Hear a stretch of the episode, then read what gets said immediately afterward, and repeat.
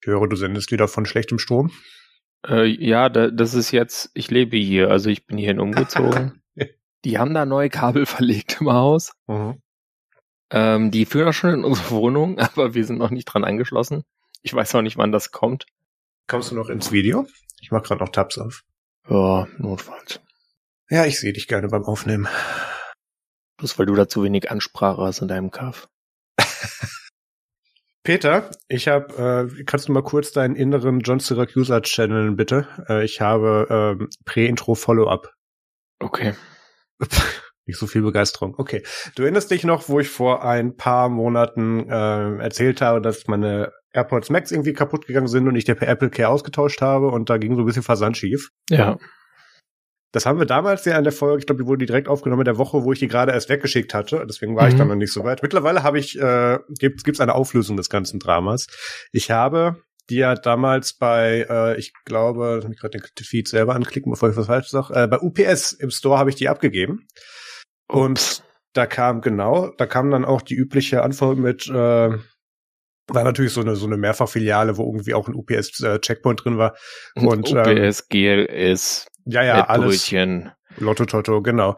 Und Lotto äh, Toto, äh, warte hier, ähm, Pornoheftchen. Mhm. Der war dann auch direkt angenervt, weil er dann sein UPS-Handy holen musste, damit er den Code scannen kann. ähm, kann ja nicht sein, dass ich komme und dir mit Arbeit ablenke. Ähm, und äh, ja, hat dann gescannt, dann habe ich doch gewartet und dann guckt er mich an, ja, ist fertig. Sag ich, krieg noch einen Bon oder so. Nee, Drucker geht nicht. Okay, dann mir, hm, naja gut, und geh wieder. ähm, danach habe ich äh, von Apple Care und von der Webseite irgendwie ein paar Wochen nichts gehört und habe mich dann so ein bisschen gewundert und dann kam irgendwann so eine E-Mail an mit Guten Tag, wir haben Ihr Austauschgerät noch nicht erhalten.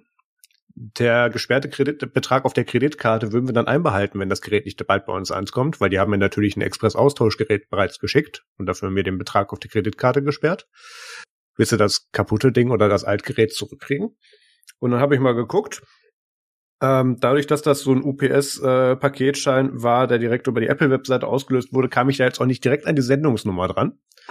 Und ähm, Ach, die steht da noch nicht mal drauf, oder? Ja, selbst über Quellcode kommst du nicht dran. Die betten das anders oh, ein. Ja, ja. Gott. Ja. Ja, ich habe da ein bisschen Alarm gemacht bei denen im Chat und gesagt, Guten Tag, ähm, es geht um Austauschgerät, weil ich hatte auch kein, keine genaue Bezugsnummer zum Vorgang. Und musste denen dann sagen, ähm, die haben das dann zugeordnet über die Seriennummer vom alt, von den alten AirPods Max. Und dann haben sie gesagt, ja, hier steht, dass wir die ausgetauscht haben. Vorgang beendet. Sag ich, ja, nicht ganz. Ähm, da fehlte noch was. Ja, das, äh, und dann haben die da irgendwie den Vorgang rausgekriegt und äh, kurz, um es kurz zu machen, die haben es anscheinend ja, also die, die haben bis zum Ende der Frist es nicht mitbekommen, dass diese Geräte wohl abgeschickt wurden, beziehungsweise haben auch über die Sendungsverfolgung keinen Beleg dazu bekommen. Und dementsprechend ähm, gehen sie natürlich erstmal davon aus, dass, dass ich da ein Gerät abziehen wollte. Logischerweise. So, ähm, das musste ich dann erklären und dann habe ich mich da ähm, bis äh, in den Enterprise-Kundenservice durchgemogelt, weil egal bei welcher Hotline ich rauskam, keiner konnte mit meinem äh, Fall von Apple Care Austauschgerät beziehungsweise Gerät, was ausgetauscht wurde, wurde zurückgeschickt und dann geklaut in der Post, konnte gab's nur nicht beim Ticketing zum Anklicken. Ähm, da bin ich, da bin ich dann wirklich. Kann äh, doch auch nicht nur einmal vorkommen. Also es wird bestimmt naja. mehrmals vorkommen, aber äh, ich bin wirklich Stunden an der Hotline gewesen und auch bei mehreren und hatte auch öfters den Fall, dass mich dann irgendwelche Leute in die Warteschleife gepackt haben und dann irgendwann aufgelegt haben. Nach Motto, Kunde ist schwierig, ich leg mal auf, hoffentlich ruft er nicht wieder an. Mhm. Ich habe dann doch wieder angerufen und habe dann irgendwann die Geduld verloren und habe mich noch an so alte ähm, äh, Sachen aus dem, aus dem Enterprise und äh, äh, Profile Enrollment Service aus, aus meinen Systemadministratorzeiten an dieser Hotline zu erinnern und habe gesagt, so, hallo, äh, bitte legen Sie nicht auf. Mein Anliegen ist mir wichtig. Ähm, da äh, müssten wir jetzt mal kurz drüber sprechen, weil ich komme bei keiner anderen Hotline drüber. Können wir das mal irgendwo hin eskalieren? Da hat er gemeint, jo, ich habe gerade Zeit, kein Ding. Da habe ich gesagt, klasse. Da war ich bereits irgendwie schon fünf Stunden am Telefon und habe versucht, dieses Problem zu beheben. Und da ging es dann erst zu deren Vorgesetzten, ähm, die sich dann nochmal den Fall hat erklären lassen, weil der hat das wohl auf den Tisch gekriegt und gedacht, der Mitarbeiter hat da irgendwas geraucht, weil das passte dann natürlich gar nicht hin. Mhm. Ähm, dann hat sie das verstanden und hatte wohl auch gute Laune und hat mich dann auch nochmal weitergeleitet. Und dann kam ich bei einem netten äh, deutsch sprechenden Amerikaner raus tatsächlich. Ähm, der sehr gutes Deutsch sprach, mit dem, mit der mich dann dadurch das Ganze geleitet hat und der hat mir dann erklärt, ähm, ja, wir haben uns das alles angehört und verstehen das. Das Problem ist, wir können nicht nachweisen, dass die Geräte nicht noch bei Ihnen sind. Habe ich, da, da habe ich mich dran erinnert. Ich habe die Dinge einfach in Karton geschmissen. Ich habe die gar nicht entkoppelt von meinem iCloud-Account. Da ist Find My drin. Ich kann die tracken. Und ähm, jetzt schicke ich Peter ein äh, Screenshot, den ich gemacht habe aus der Zeit. Äh, Peter Mack, da haben wir den. Und ähm, sofern das UPS-Sortierungszentrum nicht mitten in einem Wohngebiet mit Pool im Garten ist und ich wohne da auch nicht, dann sollten meine AirPods Max da nicht sein. Oh, in Courage. Ja, danke, das muss ich jetzt blieben. Ähm, in Blieb. In Blieb, genau. Ich finde es übrigens witzig. Oben siehst du, dass ich seit 36 Minuten telefoniere an der an der an der Dynamic Island. Ähm, das das mhm. war dann der letzte Prozess in der Hotline. Sehe ich gerade auf dem Screenshot. Ähm, oh.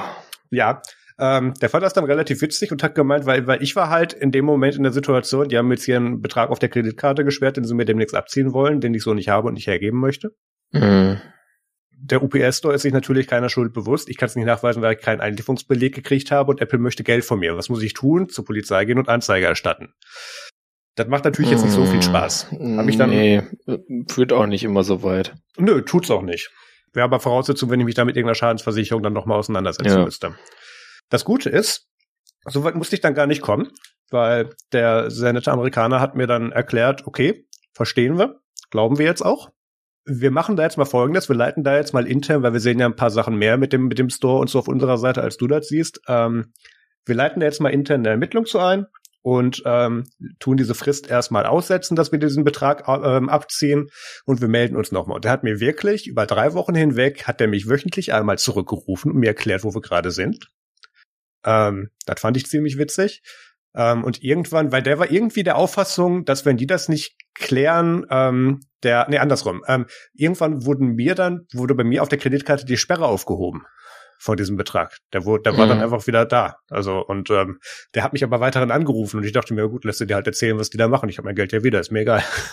und ähm, der war aber irgendwie noch der Auffassung, dass, dass ich da durchaus noch greifbar wäre. Das habe ich ihm noch nicht gesagt, weil ich wollte die Updates weiter haben. Und ähm, ja, die konnten wirklich diese Adresse zu einem der Abholdienste von diesem Store zurückverfolgen und haben jetzt von deren Seite Anzeige erstattet. Hm. Ich wollte doch nur neue Kopfhörer. Ja, ich sag mal, hätte so alles richtig gemacht und die Dinger äh, vorher entkoppelt, hätte es auch geklappt für die Alphen. Das ist richtig. Also eigentlich, äh, weiß jetzt nicht, was die Lektion ist, die man daraus aus. Ja, du verlässt einen Paketladen nicht, ohne dass du irgendeine ID kriegst, dass du was eingeliefert hast. Ob digital oder ausgedruckt nicht ohne Einlieferungsbeleg und wenn doch, dann einfach das Ding gekoppelt lassen. ja, nö, das werde ich ab jetzt sowieso machen. Also ähm, das, weil das Gute war, ähm, also dadurch, dass der Find My dran war, da fuhr immer so alle paar Stunden fuhr da wohl oder lief da wohl irgendwo mal ein Endgerät, was Find My konnte vorbei. Es hat sich immer geupdatet. Ich konnte das Ding lange sehen. Mhm. Ähm, also das, das ist halt bei einer Privatadresse und wurde da geklaut. Und das war bestimmt nicht das erste Mal. Aber naja. Ja, irgendwie muss man zu den Pools kommen.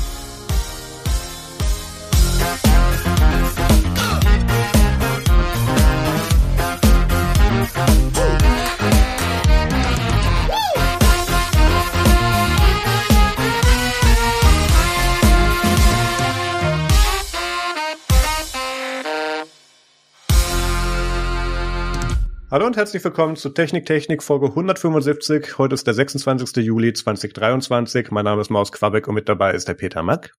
Hallo. Hallo Peter, wir sind wieder da. Ja, lang ist her. Also ich meine, so super lang jetzt auch nicht. Ähm, wir haben uns ja auch gesehen sogar. Das stimmt, du warst bei mir. Nicht nur bei der, bei der einen Sonder, also Spezialfolge oder wie auch immer man das bezeichnen will der ersten mhm. beiden der irregulären Folgen, die zwischendurch kamen in Augsburg, sondern danach auch nochmal in Gelting. Den Ort kann ich ja nennen, der steht eh im Impressum. Äh, ja, klar. Ähm, und ja, da war ich auf dem Weg in Urlaub. Ich war insgesamt zweimal im Urlaub. Da komme ich gleich noch zu. Äh, also seit der letzten regulären Folge irgendwann, pff, was hatten wir gesagt? War das März, April?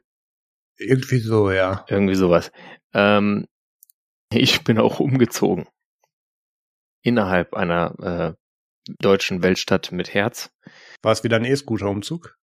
Mm, nee, ich habe tatsächlich ein Renault Kangoo gemietet und durch die Stadt gefahren und damit die restlichen Sachen äh, transportiert. Aber ich habe tatsächlich, äh, das war so der, der letzte Rest, der da reinpasste und das meiste hatte ich vorher schon auf dem Rücken in diesen Ikea-Tragerucksäcken ähm, so nach und nach hierher befördert. Ja, das ist halt so, wenn man zu jemand äh, zieht, ähm, dann hat man ja nicht diesen Stress, dass man das alles irgendwie dann in, in ein paar Tagen machen kann. Muss, ähm, naja, jedenfalls Umzug. Ähm, ich habe dann an, anlässlich, äh, es fing an mit dem Nachsenderantrag, äh, Nachsenderauftrag, weil ich ähm, sehr plötzlich, ähm, ich hätte nicht gedacht, dass es so schnell geht, dann doch da Schlüsselübergabe hatte bei der alten Wohnung.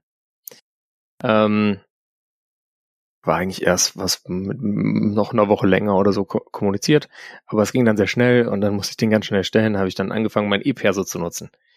Ähm, mit der Ausweis-App 2, um dann eben ganz schnell mich zu authentifizieren, damit dieser Nachsenderauftrag dann irgendwie ab dem nächsten Tag oder so losläuft.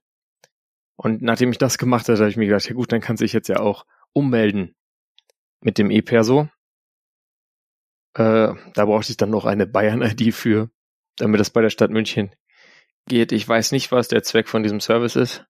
Aha. Ähm, es ist so, man kann da, kriegt da eine Nachricht, dass, dass es übermittelt wurde, aber die Antwort auf das, was man gesendet hat, und man muss sich dafür ja immer wieder mit seinem Perso authentifizieren, also kann man sagen, ist auch vielleicht relativ zugriffssicher.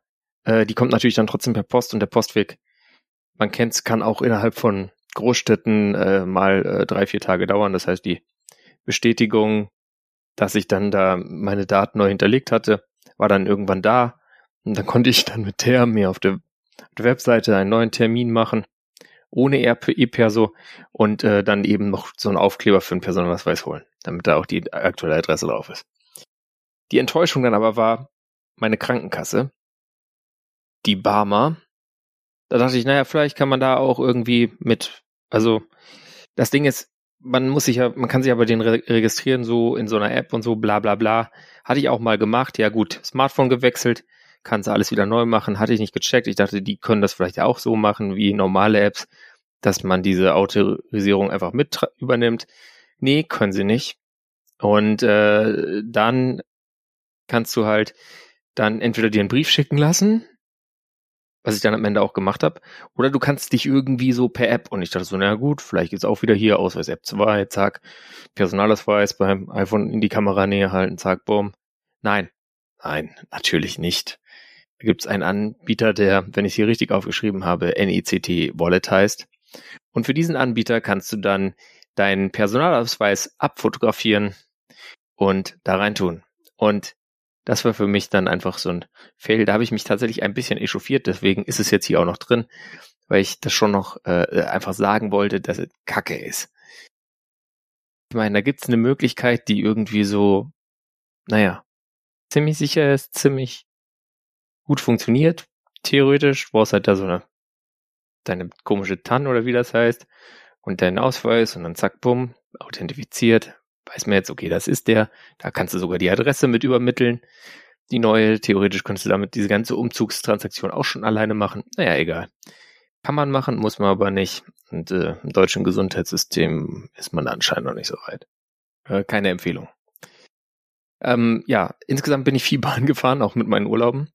Äh, und beim ersten Urlaub im Mai war ich im Roaming-Ausland in der Schweiz. Wenn man nach, von München nach Italien fährt, gibt's äh, zwei Routen. Die eine ist über Österreich und den Brenner und die andere ist halt über die Schweiz. Und dann da durch den Gotthardtunnel und so funktioniert auch alles toll. Die haben da tolle Tunnel gebaut, ist richtig schnell und so. Aber in der Schweiz ist das echt teuer. Also da kannst du, ähm, was war das, 15 Euro für 50 MB zahlen oder war es anders. Ich habe es mir jetzt gar nicht genau gemerkt. Es war absurd teuer. Und ich muss sagen, also meine Güte, da lohnt es sich ja schon fast für so eine kurze Bahnstrecke, sich eine eSIM zu holen. Äh, ansonsten weiterhin die Empfehlung, ja, macht einfach die mobilen Daten einfach komplett aus oder vielleicht einfach gleich das Telefon im Flugmodus, wenn ihr in die Schweiz fahrt, weil wenn euch jemand anruft und ihr rangeht, kostet es auch äh, mehr als man gewohnt ist vielleicht. Sonst zum Thema Bahnfahren noch, ja, also Italien ist äh, auch ganz cool. Die haben da Da ist das Bahnfahren ziemlich günstig gewesen. Also jetzt nicht so irgendwie so ticketmäßig, ähm, aber so irgendwie, wir waren da am Koma See und von da aus nach Mailand kostete dann pro Person die Einzelfahrkarte und das sind schon ordentlich Kilometer, irgendwie 7,10 Euro. Also das war nicht teuer und hat auch gut funktioniert. Also erstaunlich pünktlich, hat man gar nicht gedacht. Ähm, ja, und dann war ich dann später noch mit der Bahn zu Marius. Über die Verspätung, die ich da äh, hatte, Richtung Flensburg reden wir lieber nicht. Das war äh, auch so der persönliche Rekord der letzten fünf Jahre, würde ich sagen. Ähm, Genießen Sie das Leben in vollen Zügen. Ja. Äh, aber worauf ich da noch kommen wollte, war, dass ich dann später in Dänemark war. Und in Dänemark gibt es, gab es in den letzten Sommern und gibt es wahrscheinlich im nächsten Sommer deswegen wieder. Deswegen spreche ich es an. Ich weiß nicht, in diesem Sommer muss man gucken, ob es noch verfügbar ist. Ein Angebot, das heißt Reisepass. Das gilt acht Tage und es kostet äh, 399 Kronen, das sind so ungefähr 53 Euro und damit kannst du in Dänemark mit allen Zügen fahren. Und das ist schon ziemlich cool. Deswegen bin ich da auch viel zu viel Bahn gefahren im Urlaub, aber. Nice. Jetzt ist natürlich die Frage, ob ich noch von Computersachen reden soll. Ähm, ja, ich habe ja meins ausgedünnt, dann nimm du mal der Zeit, mach ruhig. Ja, ich habe ähm, ich habe ja dieses Surface Go Tablet und da hatte ich ganz lange irgendwann, ich habe ja irgendwann mal KDE Neon drauf, ge, drauf installiert und da hatte ich nie wieder Zeit, da was anderes drauf zu installieren. Das hat mir aber auch gleichzeitig tierisch genervt, weil ich konnte zum Beispiel aus Firefox nicht ordentlich irgendwie in irgendwelche Qt-Apps pasten. Das war alles ein bisschen broken unter Wayland, ähm, aber mit X war dann wieder anderes Zeug kaputt, ähm, weil dann war das mit dem, mit dem Touchscreen und mit dem Fractional Scaling nicht so gut. Jedenfalls wollte ich davon weg. Dann gab es in meinem Blog linmar.net einen Gastpost von Plata und äh, Plata hat beschrieben, wie man denn äh, Fedora Kinoite, das ist dieses Silver Blue, also das Immutable Fedora, äh, aber halt mit KDE, ähm, wie man das äh, noch customized mit diesem U-Blue, dass man da mit dann Plasma Mobile hat auf dem Tablet. Das wollte ich dann schon gerne ausprobieren. Das Problem war nur, ich bin leider, weil ich auf diesem Tablet halt auch noch ein Windows 11 habe, damit ich auch mal irgendwo hier privaten Windows habe, wo ich mal was machen kann, anders als auf so einem Arbeitsrechner, bin ich darauf angewiesen, dass ich Dual Boot mache. Und ich wollte natürlich schon noch gerne irgendwie so Verschlüsselung bei der Partitionierung und das hat der Installer einfach nicht gewollt. Das wollte der Kinoite Installer nicht. Dann hatte ich aber natürlich schon mein Neon zerschossen und dann hing ich da und dann habe ich äh, NixOS ausprobiert, da den Installer runtergeladen die haben einen Installer, der kann das. Also das muss man schon mal sagen, der Installer ist schon mal gut. Ähm, und sonst habe ich seitdem dann ein bisschen dazugelernt. Ich habe jetzt ein System, ähm, wo ich sowohl Stable Packages drin habe, als auch Unstable Packages. Ich habe schon das Upgrade von, was war das, 2211 auf 2305 geschafft. Ähm, und so weiter. Also ich da so ein bisschen reingenördet, ein bisschen in das Nix, aber auch nicht zu tief, weil ich benutze das eigentlich nur. Ähm, was ich dann noch gemacht habe, ist, weil, weil sonst mit Python-Skripten und sowas blöd, da ist es dann mit den Nix-Paketen und so auch echt ätzend und dann ist da nichts in dem vom Pfad her, wo es erwartet wird. Deswegen habe ich dann einfach Distrobox hergenommen äh, mit einer schlanken Distribution Alpine, weil ich habe dann nur 55 Gigabyte für den ganzen Quatsch. Ähm, kannst dann auch nicht zu viel Platz verbrauchen und hab dann, mach dann mit Alpine, kann ich dann meine ganzen komischen Custom Python Skripte weiterhin ausführen in Distrobox. Und ähm, das funktioniert ganz gut. Ähm, kann ich vom Prinzip her weiterempfehlen. Also man mal kein, keine Angst vor NixOS. Der Installer ist solide und danach, ja, man muss viel lesen. Es ist viel Jargon dabei. Aber ich weiß nicht, ihr findet bestimmt irgendwo, wenn ihr, wenn ihr so Videomenschen seid, ich habe da immer keinen Nerv für, findet ihr bestimmt irgendwo Videos, die man gut lesen kann oder sonst irgendwelche NixOS 101 Artikel, die äh, einem da irgendwie weiterhelfen. Es gibt äh, dieses Jahr auch noch ein Podcast-Format, was bei uns noch gestartet wird, ähm, wo unter anderem auch ein Special zu NixOS dabei sein wird. Das ist schon teilweise aufgenommen. Wow. Ähm, ja, ja, das, das teaser ich hier mal an. Äh, aber mit NixOS müssen wir uns auch noch mal beschäftigen. Da passieren gerade interessante Dinge. Marius, hast du jetzt eigentlich in der Zwischenzeit mal deine Gentoo Challenge äh, ausgeführt? Hm, noch nicht, aber gerade habe ich ja Zeit. Ich übernehme nicht. einfach mal. ähm, wie ich ja gesagt habe am Anfang der Folge, wir sind wieder zurück. Ähm, wir hatten uns ja äh, in eine Pause verabschiedet auf äh, Grund von Burnout und allgemein zu viel oder zu viel Zeugs und zu wenig Zeit. Und äh, ich habe das an meinem Ende zumindest damit gelöst, dass ich meinen Dayjob bei Nextcloud gekündigt habe und habe dann jetzt überlegt, äh, gehe ich dann wieder zurück in die normale IT oder bleibe ich weiterhin im Bereich Community Management und Marketing und habe mich dazu entschlossen, dass ich erstmal bei Community Management und Marketing bleiben möchte eigentlich und bin da gerade auf der Suche und in Gesprächen. Ähm, aber wenn ihr da irgendwelche Empfehlungen oder äh, irgendwelche Leute kennt, die irgendwie jemand so, so jemanden wie mich suchen, dann äh, gerne per Info an mich. Uh, please hire me. Hire Marius, he's good. hire Marius, ja. Yeah. Marius as a Service. M-A-A-S. Vielleicht kommt mir, ja, Mars. Ähm, vielleicht komme ich dann ja jetzt während der Arbeitslosigkeit zu, äh, zu Gentoo. Oder ich hm. nutze meine Zeit für was Sinnvolles. Mal schauen. ähm, Braucht Gentoo noch einen Community Manager? ich guck mal. Naja. Gut. Dann kommen wir jetzt zu Follow-up. Da gehen wir mal kurz exemplarisch über ein Thema drüber, was sich schon im Februar diesen Jahres ereignet hat, aber wo wir nochmal drüber sprechen sollten. Im Hause Canonical mit Ubuntu und angeschlossenen Flavors gab es da etwas Stress, weil Ubuntu ähm, sich dazu entschlossen hat, die Regeln für Flavors, also community-basierte Ableger mit Ubuntu-Basis, äh, die offiziell anerkannt sind von denen, da etwas die Regeln anzuziehen und zu ändern und ähm, das Hauptmerkmal dieser Änderung war eigentlich, dass diese äh, Flavors, wie zum Beispiel Ubuntu Mate und andere, nicht mehr Flatpak vorinstalliert shippen sollen in ihren Versionen, sondern nur noch Snap und Dep und äh, nicht mehr ja, eben per Default Flatpak. Die die offizielle Begründung ist, dass Ubuntu ihr Image etwas ändern möchte, beziehungsweise soweit verstärken möchte ähm, und damit eben nur noch Technologien im Stack oder im Basis-Stack mit anbieten möchte und will, dass die angeboten werden, die eben der Main-Distro Ubuntu Vanilla ebenso auch entsprechen. Und da ist dann eben Flatpak nicht dabei, weil das ist ja nicht die Eigenentwicklung, sondern Snap ist die Eigenentwicklung. Und ähm, damit haben sie dann im Prinzip den Flavors gesagt, hey, äh, wir ändern jetzt hier mal die Regeln und ihr müsst folgen, sonst passieren Dinge. Ähm, ihr sollt bitte nicht mehr Flatpak per Default shippen. Und äh, das hatten einige Flavors bereits gemacht. Ubuntu Mate waren die ersten, Xubuntu war da mit dabei, äh, Ubuntu Unity war da auch mit dabei.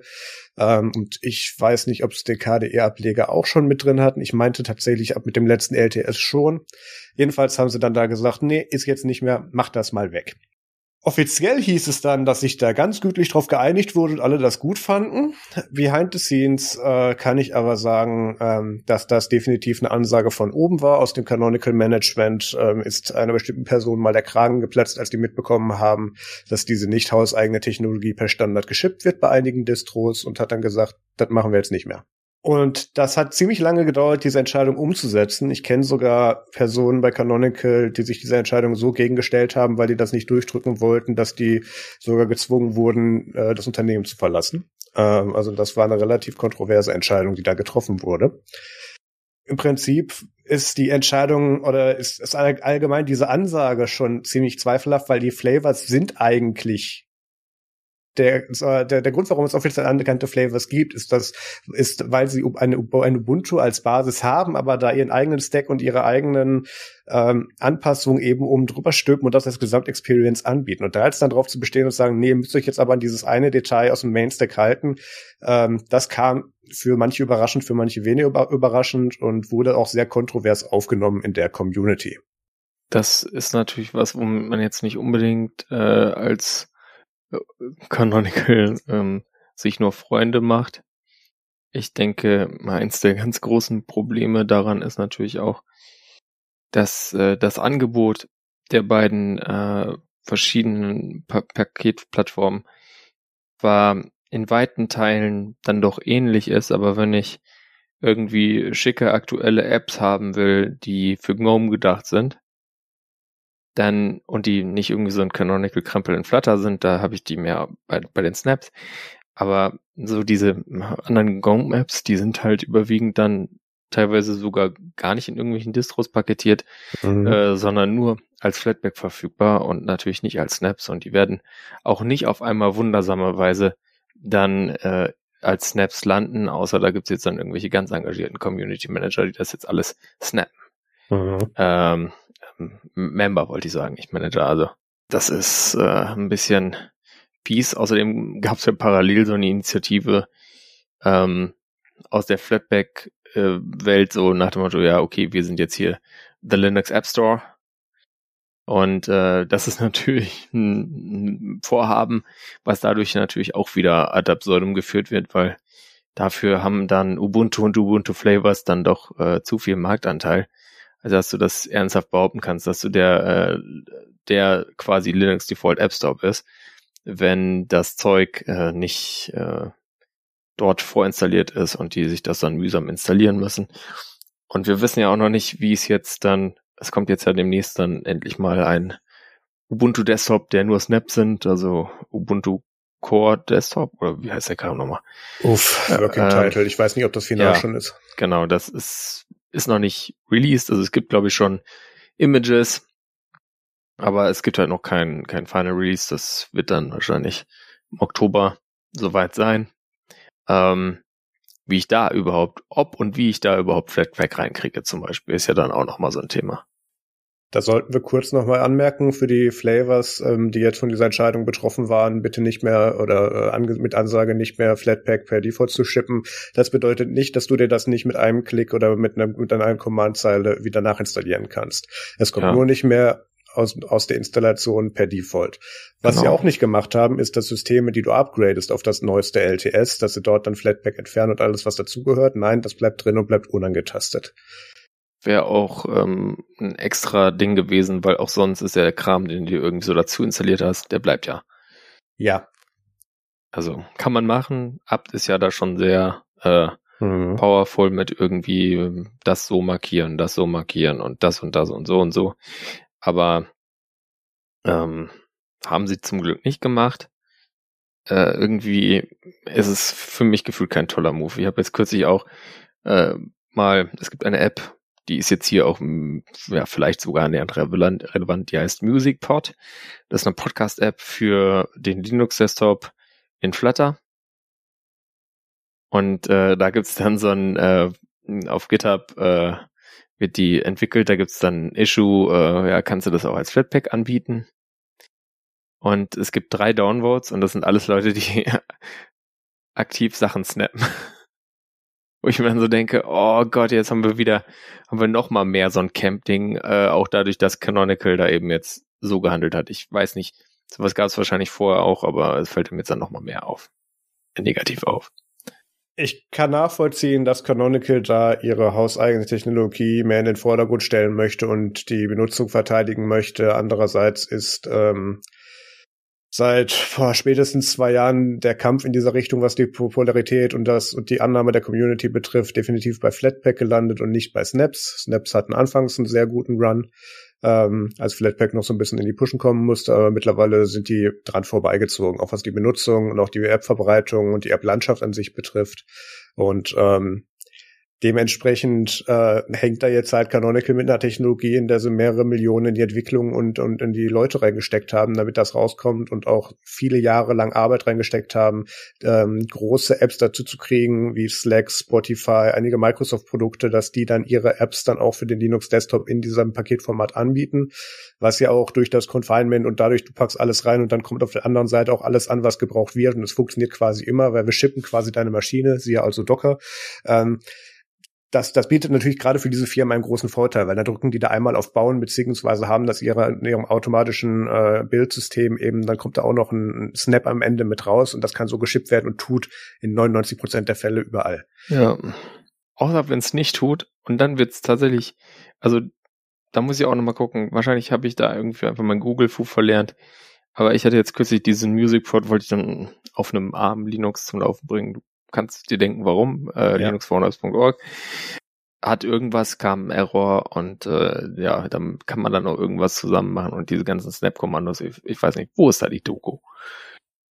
Die kann ich dir eigentlich schicken, aber was ich, was ich wahrscheinlicher finde, was ein Problem ist, was ich aus meinem früheren Job auch noch weiß, ist, dass gerade, wenn du Sachen dann unter Arm baust, obwohl die ganzen Libraries und Dependencies vorhanden sind, da gerne Versionen hinterherhinken. Und dann mhm. funktioniert manchmal nicht alles, auch wenn das Bauen an sich funktioniert. Also es kann auch sein, dass du da irgendwas ja. mit reingelaufen bist.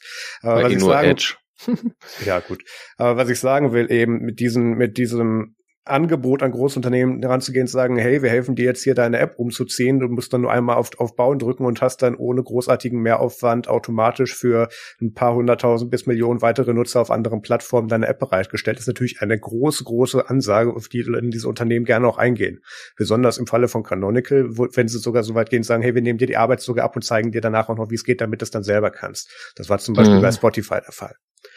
Ähm, und äh, da damals noch ein Community-Effort, damit dann die Empress-Portals mit reinkamen für die Multimedia-Keys und so weiter. Also das, das ist dann schon eine runde Geschichte. So, aber mittlerweile sind Flatpaks auch nicht mehr so weit davon weg, auch wenn da die Abhängigkeiten und das Overall und überall funktioniert alles nicht auf dem gleichen Level ist. Aber ja. die, die App, die App-Landschaft und die Bereitstellung der, der Anzahl der Apps ähm, hat in dem Moment dann einfach ähm, über, überwiegt in dem Moment dann einfach mit dieser Diskussion. Und Canonical muss jetzt gucken, wie sie diese Technologie weiter am Markt halten können, weil sie da so viel reingesteckt haben. Ähm, an manchen Stellen hat das ja auch durchaus seinen Vorteil.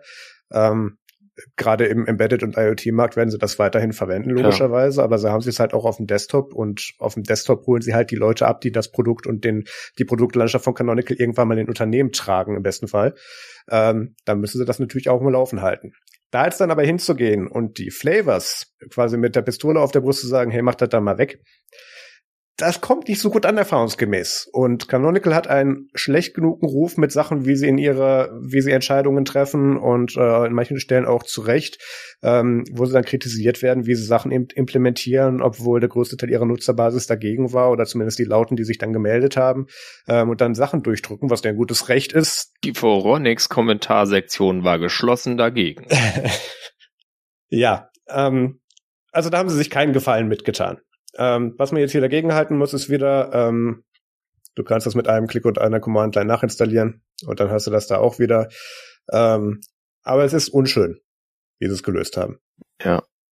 Und es gab da auch gerade aus, von, aus den Kreisen der Distro-Maintainer auch einige, ich sage jetzt mal bewusst den Namen nicht, aber ich denke, ein paar können sich das zusammenreimen. Auch Leute, die sagen, dass die aufgrund dieser Aktion von Canonical jetzt von ihrem äh, von ihrem Commitment, was bestimmte Flavors betrifft, zurücktreten werden. Ähm, ganz einfach, weil sie nicht darauf vertrauen können, dass Canonical da nicht irgendwann einen Stecker zieht oder irgendwas Bescheuertes reinbringt und die dazu zwingt, ähm, das zu implementieren, was dann das Produkt, den Flavor eigentlich kaputt machen würde. Da kann man jetzt natürlich fragen, okay, warum seid ihr da noch Flavor und macht nicht was eigenes? Canonical hat über die letzten äh, über zehn Jahre es sehr gut geschafft, Flavors an Canonical zu binden, ja. Welche Vorteile hast du als ein Flavor? Du hast Zugriff auf die Infrastructure von Canonical. Das heißt Launchpad Mailing List, Launchpad Bug Tracking. Du hast Zugriff auf die, auf die Fixes und auf die Frühwarnungen vom Ubuntu Security Team damit drin. Du kannst die Canonical Bildinfrastruktur benutzen. Du kannst darüber täglich deine Images bauen. Die, die müssen sogar nicht mal mehr bei dir gehostet werden. Das macht Canonical auch noch für dich. Du wirst koordiniert mit den anderen Ubuntu-Releases, das heißt, du kriegst ein Heads-up, wie damals zum Beispiel Umstieg auf Wayland und so. Wir, wir, müssen da jetzt mal Pakete reinmachen, da kommt demnächst was. Das kriegen die Flavor dann auch mit. Ähm, und damit bist du halt als Flavor auch gutes Stück an Canonical gebunden. Und nicht jeder Flavor, wie jetzt zum Beispiel, wir hatten es vor ein paar Tagen, als Peter und ich die Folge geplant hatten, kurz über Ubuntu Studio. Eric Eickmeyer macht einen geilen Scheiß, aber der ist da leider mit wenigen Leuten eine, als einer der wenigen, der da doch eben die Flagge hochhält.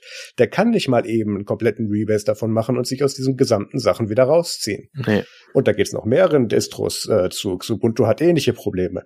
Gut, wem ich das noch zutrauen würde, wäre Ubuntu Mate, aber äh, da sind jetzt gerade die Maintainer sehr verärgert über die Entscheidung und tun die Commitment überhaupt in Frage stellen. Ja. Also äh, ja, damit hat Canonical sich mal wieder phänomenal in den Fuß geschossen. Wenn sie das auf ihrem eigenen Vanilla-Flavor gemacht hätten, hätte keiner was gesagt. Da könnte man das sogar noch erwarten und verstehen. Aber was hier eh nie vorinstalliert. Ja, schon. Aber es gab halt keinen Grund, das jetzt bei den Flavors mit durchzudrücken. Aber das war halt, weil da oben halt einer explodiert ist, als er das gesehen hat und gehört hat, dass das so gemacht wird. Ich glaube, das Beispiel damals war Ubuntu Unity. Hallo Rudra. Ähm, mhm. Ähm, und dann wurde das ins Rollen gebracht. Also das finde ich unschön. Ja. Ähm, andererseits äh, ein Thema, was wir heute auch nicht in der Sendung haben, ist der ganze Scheiß, der gerade bei Red Hat abgeht. Also es gibt Schlimmeres. Ähm, ja. ja äh, Wobei da da habe ich ja tatsächlich Verständnis für für Red Hats Perspektive. Perspektive ja, Implementierung nein. Ja, ist zu kurzfristig alles, aber. Ja. Also, wir packen Links in die Show Notes zu dem sehr, sehr langen Ubuntu Discourse Thread, wo das erklärt wird, was da jetzt die neue Vision ist, die bitte auf die Flavors ausgeweitet wird. Äh, Und das, die, das war auch wieder so ein Ding, ne? Also diese, mhm. lest mal diese Sprache von diesem Announcement von Canonical. Das, ich weiß nicht, ich finde, das ist irgendwie kein normales Englisch. Das ist schon very, very business droid. Ja, hast du recht. Okay, dann kommen wir mal weiter. Was machen wir dann als nächstes? Ach ja, gute Nachrichten. Ja, gute Nachrichten. Und zwar zehn Jahre lang. Also es gibt eine, die äh, schönen, äh, netten Amerikaner von Ars Technica schreiben Proposed EU Law. Es gibt einen Vorschlag für eine EU Directive der Kommission, ähm, dass man Gerätehersteller dazu verpflichtet, dass sie ähm, bis zu zehn Jahre lang äh, Reparaturen anbieten müssen für Geräte. Ähm, gut, man denkt jetzt gleich an Smartphones. Da ist das Requirement mehr so in der Diskussion bei fünf Jahren. Aber bei, es gibt ja auch noch mehr Zeug, ne? Es gibt irgendwie Fernseher, Staubsauger ähm, und so weiter. Und äh, insgesamt gibt es halt ein paar, wo man sagt, ja, bis zu zehn Jahren. Und ich weiß nicht, so Waschmaschinen oder so. Wenn man Glück hat, halten die eh so lang. Und daher wäre es auch schön, wenn man die dann so lang, falls es dann irgendeine Kleinigkeit ist, irgendeine kleine Undichtigkeit oder sowas dann noch äh, reparieren lassen könnte. Und das ist natürlich wieder ein, ein schönes Ding fürs Right to Repair. Das Ding ist, auch wenn dieser Ars Techniker äh, Artikel äh, wirklich steinalt ist, nämlich aus dem März, ähm, noch nicht ganz durch. Das ist ein Prozess. Den Status da könnt ihr ablesen auf einer schönen EU-Webseite. Man versteht es nicht so gleich, was sie grafisch meinen. Aber äh, guckt euch mal an. Vielleicht checkt ihr es, wie weit das gerade ist. Es ist auf jeden Fall noch Work in Progress und muss man schauen, was da rauskommt. Ich finde es auf jeden Fall ganz gut, dass äh, sie sowas angehen, weil E-Waste ist äh, so oder so ein Thema. Das bringt ein paar interessante Implikationen mit sich, gerade im Bereich von den Smartphones und den anderen kleinen Geräten ähm, wo in dem Entwurf oder in dem Vorschlag darüber gesprochen wird, dass da bis zu fünf Jahre die, die Teile vorgehalten werden sollen. So, also du kannst bei manchen chinesischen Marken Glück haben, dass es die Marke dann noch gibt. Ähm, aber Aha. vor allem ähm, bringt so die selbst die Budget-Anbieter pro Jahr drei bis fünf oder in Samsungs Fällen sieben Geräte raus. Ähm, die könnten dadurch ja dann angehalten sein, etwas weniger Geräte rauszubringen, weil den ganzen Scheiß muss man dann ja vorhalten. Mhm. Ähm, in den Fällen von den großen Fischen wie Samsung ist das ja unwahrscheinlich, dass das passiert, aber ich, ich ja. erwarte da starkes Lobbying dagegen. Ähm, Auf jeden gibt's, Fall. Da gibt's auch noch ein paar tiefergehende Sachen, die haben wir jetzt hier nicht in der Folge drin, wie zum Beispiel, dass äh, Batterien austauschbar und vom Nutzer austauschbar äh, sein sollen. Außer das Ding ist wasserdicht. Ja, ähm. Ausnahme. Ja, da hast du dann aber immer noch die Budgets welcher mit drin. Standard? Ja, das stimmt. Also ähm, Staub- und Spritzwasser geschützt, wenn das reicht schon, dann hast du die Budget für uns auch schon mit drin. Selbst heute noch, aber ja, das bleibt spannend. Ähm, mal gucken, ob es das dieses Jahr noch in die Abstimmung geschafft und dann, äh, wann sie uns das denn dann geben wollen. Gehen wir weiter im Bereich Kundenrechte. Der Bundesgerichtshof hat ein Urteil gefällt. Der schöne Titel auf mobiflip.de ist BGH gibt grünes Licht für WLAN-Router im Mobilfunk. Und ähm, hä? Aber man denkt erstmal so, hä? Aber es geht da um eine Vertragsklausel, die äh, die Nutzung von stationären WLAN-Routern verbietet. Ja, ich, ich wusste in dem Moment nicht genau, ob René beim Schreiben wusste, um was es in dem Artikel gehen sollte. Ich musste den auch zweimal lesen. Mhm. Aber ähm, kein Dick gegen René, das ist cool, aber ähm, es geht hier in dem Fall wirklich darum, dass es lange Zeit ähm, die durch Provider vorgeschriebene Nutzungsbedingungen quasi die Bestimmung gab, dass du ein WLAN-Router mit UMTS oder Mobilfunksystem äh, drin, also quasi einen mobilen Hotspot, nicht stationär über längere Zeit irgendwie nutzen darfst. Also du kannst dir jetzt nicht wie, äh, keine Ahnung, Beispiel Freenet Funk eine, eine SIM-Karte mit unendlich Traffic holen und die zu Hause anstatt DSL oder was auch immer verwenden. Das war damals so die, die, ja wie sie sich das zurechtgebogen haben. Ähm, natürlich, weil die eigentlichen ISDN-Anschlüsse mehr kosten, als du mit diesen, manchmal diesen Flatrates über Mobilfunk kriegen kannst. Und dieses Urteil sagt jetzt eben, nö, ist nicht, wir finden, das geht wohl. Und damit haben wir jetzt hier natürlich, äh, ja, in, in, dem Urteil dann eben was, wo man das vorhalten kann und sagen kann, nee, die haben das erlaubt. Das heißt, wir machen damit jetzt auch so weiter bei anderen. Das heißt, diese Bestimmungen äh, dürften relativ fix fallen, auch bei anderen Anbietern. Das kann natürlich zur Folge haben, dass dadurch Mobilfunk an sich wieder teurer wird. Was ja im Prinzip ziemlich grundlos ist, weil das Einzige, was teuer am Mobilfunk ist, ist den abzurechnen. Ähm, und in unserem Fall den auszubauen. Hallo Brandenburg. Aber ähm, das, das macht hier Nicht halt. Nur Hallo Brandenburg, du. Ja, das auch stimmt. teilweise Hallo Schleswig-Holstein. Ah, ich habe tatsächlich sehr gut, sehr guten Empfang mit Telefonica hier.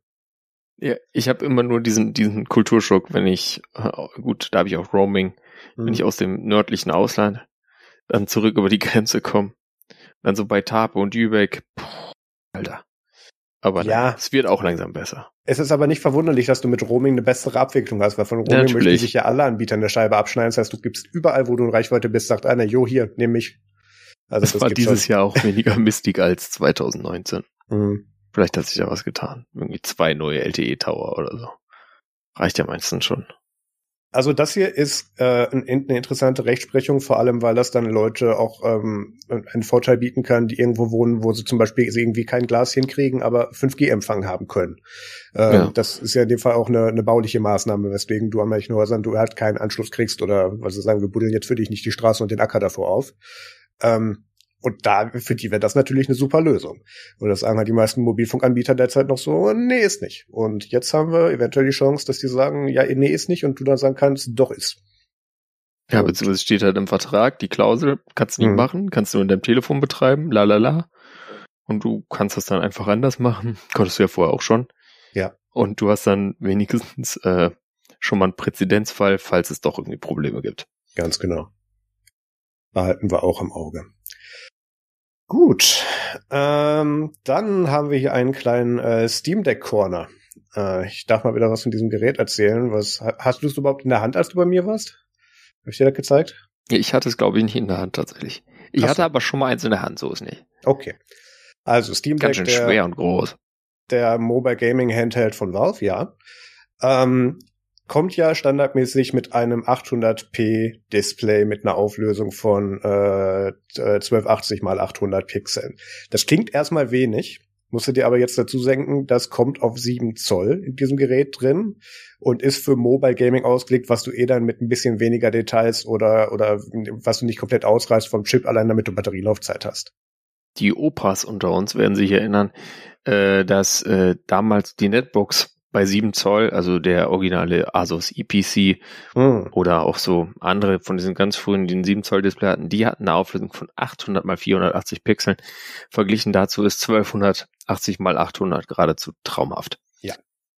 Was vor allem auch noch sagen muss, ist, dass diese Display-Einheit im Steam Deck auch so gut von der Pixeldichte auch ist, dass du ähm, die niedrige Auflösung eigentlich in-game, was ist eigentlich, du merkst die nicht. Du hast da aufgrund dieser, dieser geringen Displaygröße entgeht dir da nichts wohl. Also die Puristen, die sagen, ich will mindestens Full HD. Äh, ja, kann man machen, aber da, das, da kratzen wir dann schon so am, am, am Rande von Audiophil und so. Das, äh, ja, das muss man dann wollen und schön finden und so. Aber, Goldkabel. Ja, ja, danke, da ist es ja. Ähm, ja, jedenfalls, die Story ist, es gibt dann jetzt auch mit Deck HD ein Produkt oder Projekt, was ein Full HD Display mit 1920 x 1200, also sogar ein bisschen mehr anbieten möchte, also etwas höher.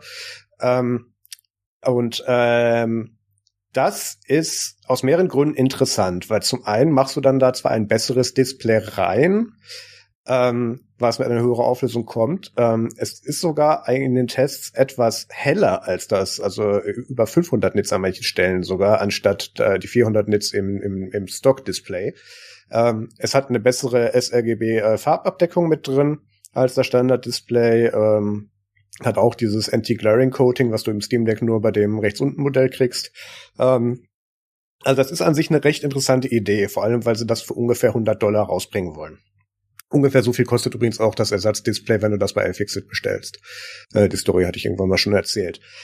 Was man hier dagegen halten muss, ist, dass man halt, also du, du, du pusht in dem Moment mehr Pixel und auch je nach Einstellung mehr Displayhelligkeit. Das schlägt natürlich auf die Batterie.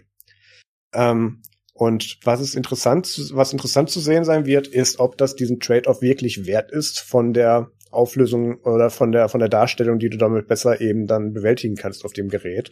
Was man dann natürlich auch noch gegenhalten muss, ist, dass dieser Chip dann auch ein bisschen mehr tun muss in dem Moment als mit dem Default-Display.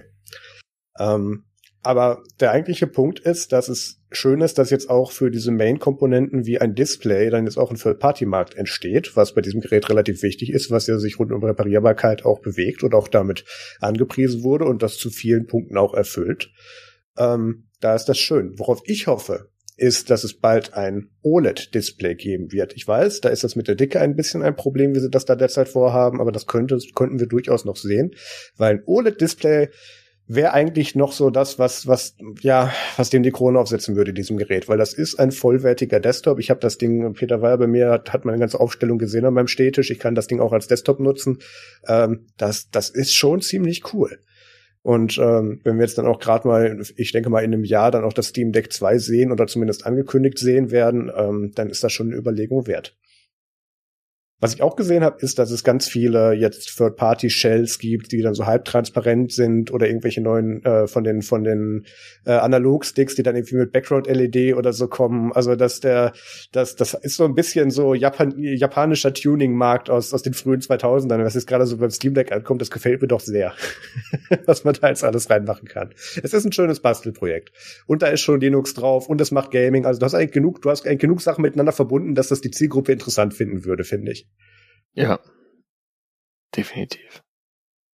Was man auch interessant finden kann, ist, dass man eigentlich gar keine Nintendo Switch OLED mehr braucht, wenn man so ein Steam Deck hat, weil dank so schönen Projekten wie Yuzu, äh, was man sich auch über Emu-Deck, diesen äh, Emulations, diese Emu Emulationsstation, die mit ganz vielen Emulatoren gebundelt kommt und vorkonfiguriert kommt mit schönem Interface, damit das alles miteinander tut, kann man, also mit Yuzu, auch Switch-Spiele emulieren. Und das klingt erstmal komplizierter als es ist, weil wir reden hier immer noch von Nintendo, die natürlich alles tun, damit du erstmal denen all dein Geld gibst und das auf gar keinen Fall auf Hardware, die die nicht kontrollieren oder vorsehen, einsetzt.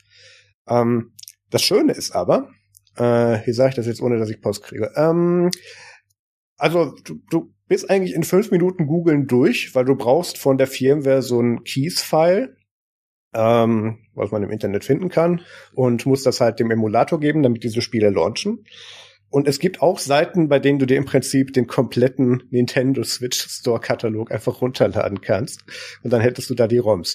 Was ihr natürlich nur machen solltet, ist, wenn ihr auch eine physische Kopie ähm, des eigentlichen Spiels habt als Cartridge. Und natürlich gibt's Pluspunkte, wenn ihr dann euch auch noch teure Hardware kauft, indem ihr dann diese Cartridges kopiert, damit ihr die auch gar nicht pirated aus dem Internet runterladet, sondern euer lokales hier Second Copy ähm, äh, Möglichkeiten ausreizt. Ähm, was das Schöne bei Yuzu ist, da das Ding auf dem Steam Deck eine ganze Menge mehr Wumms hat als auf der Switch selber, ähm, laufen die Spiele auch wesentlich besser und manche dann auch in 60 FPS und nicht so irgendwie ein bisschen über 40, wie das manchmal auf der Switch OLED der Fall ist.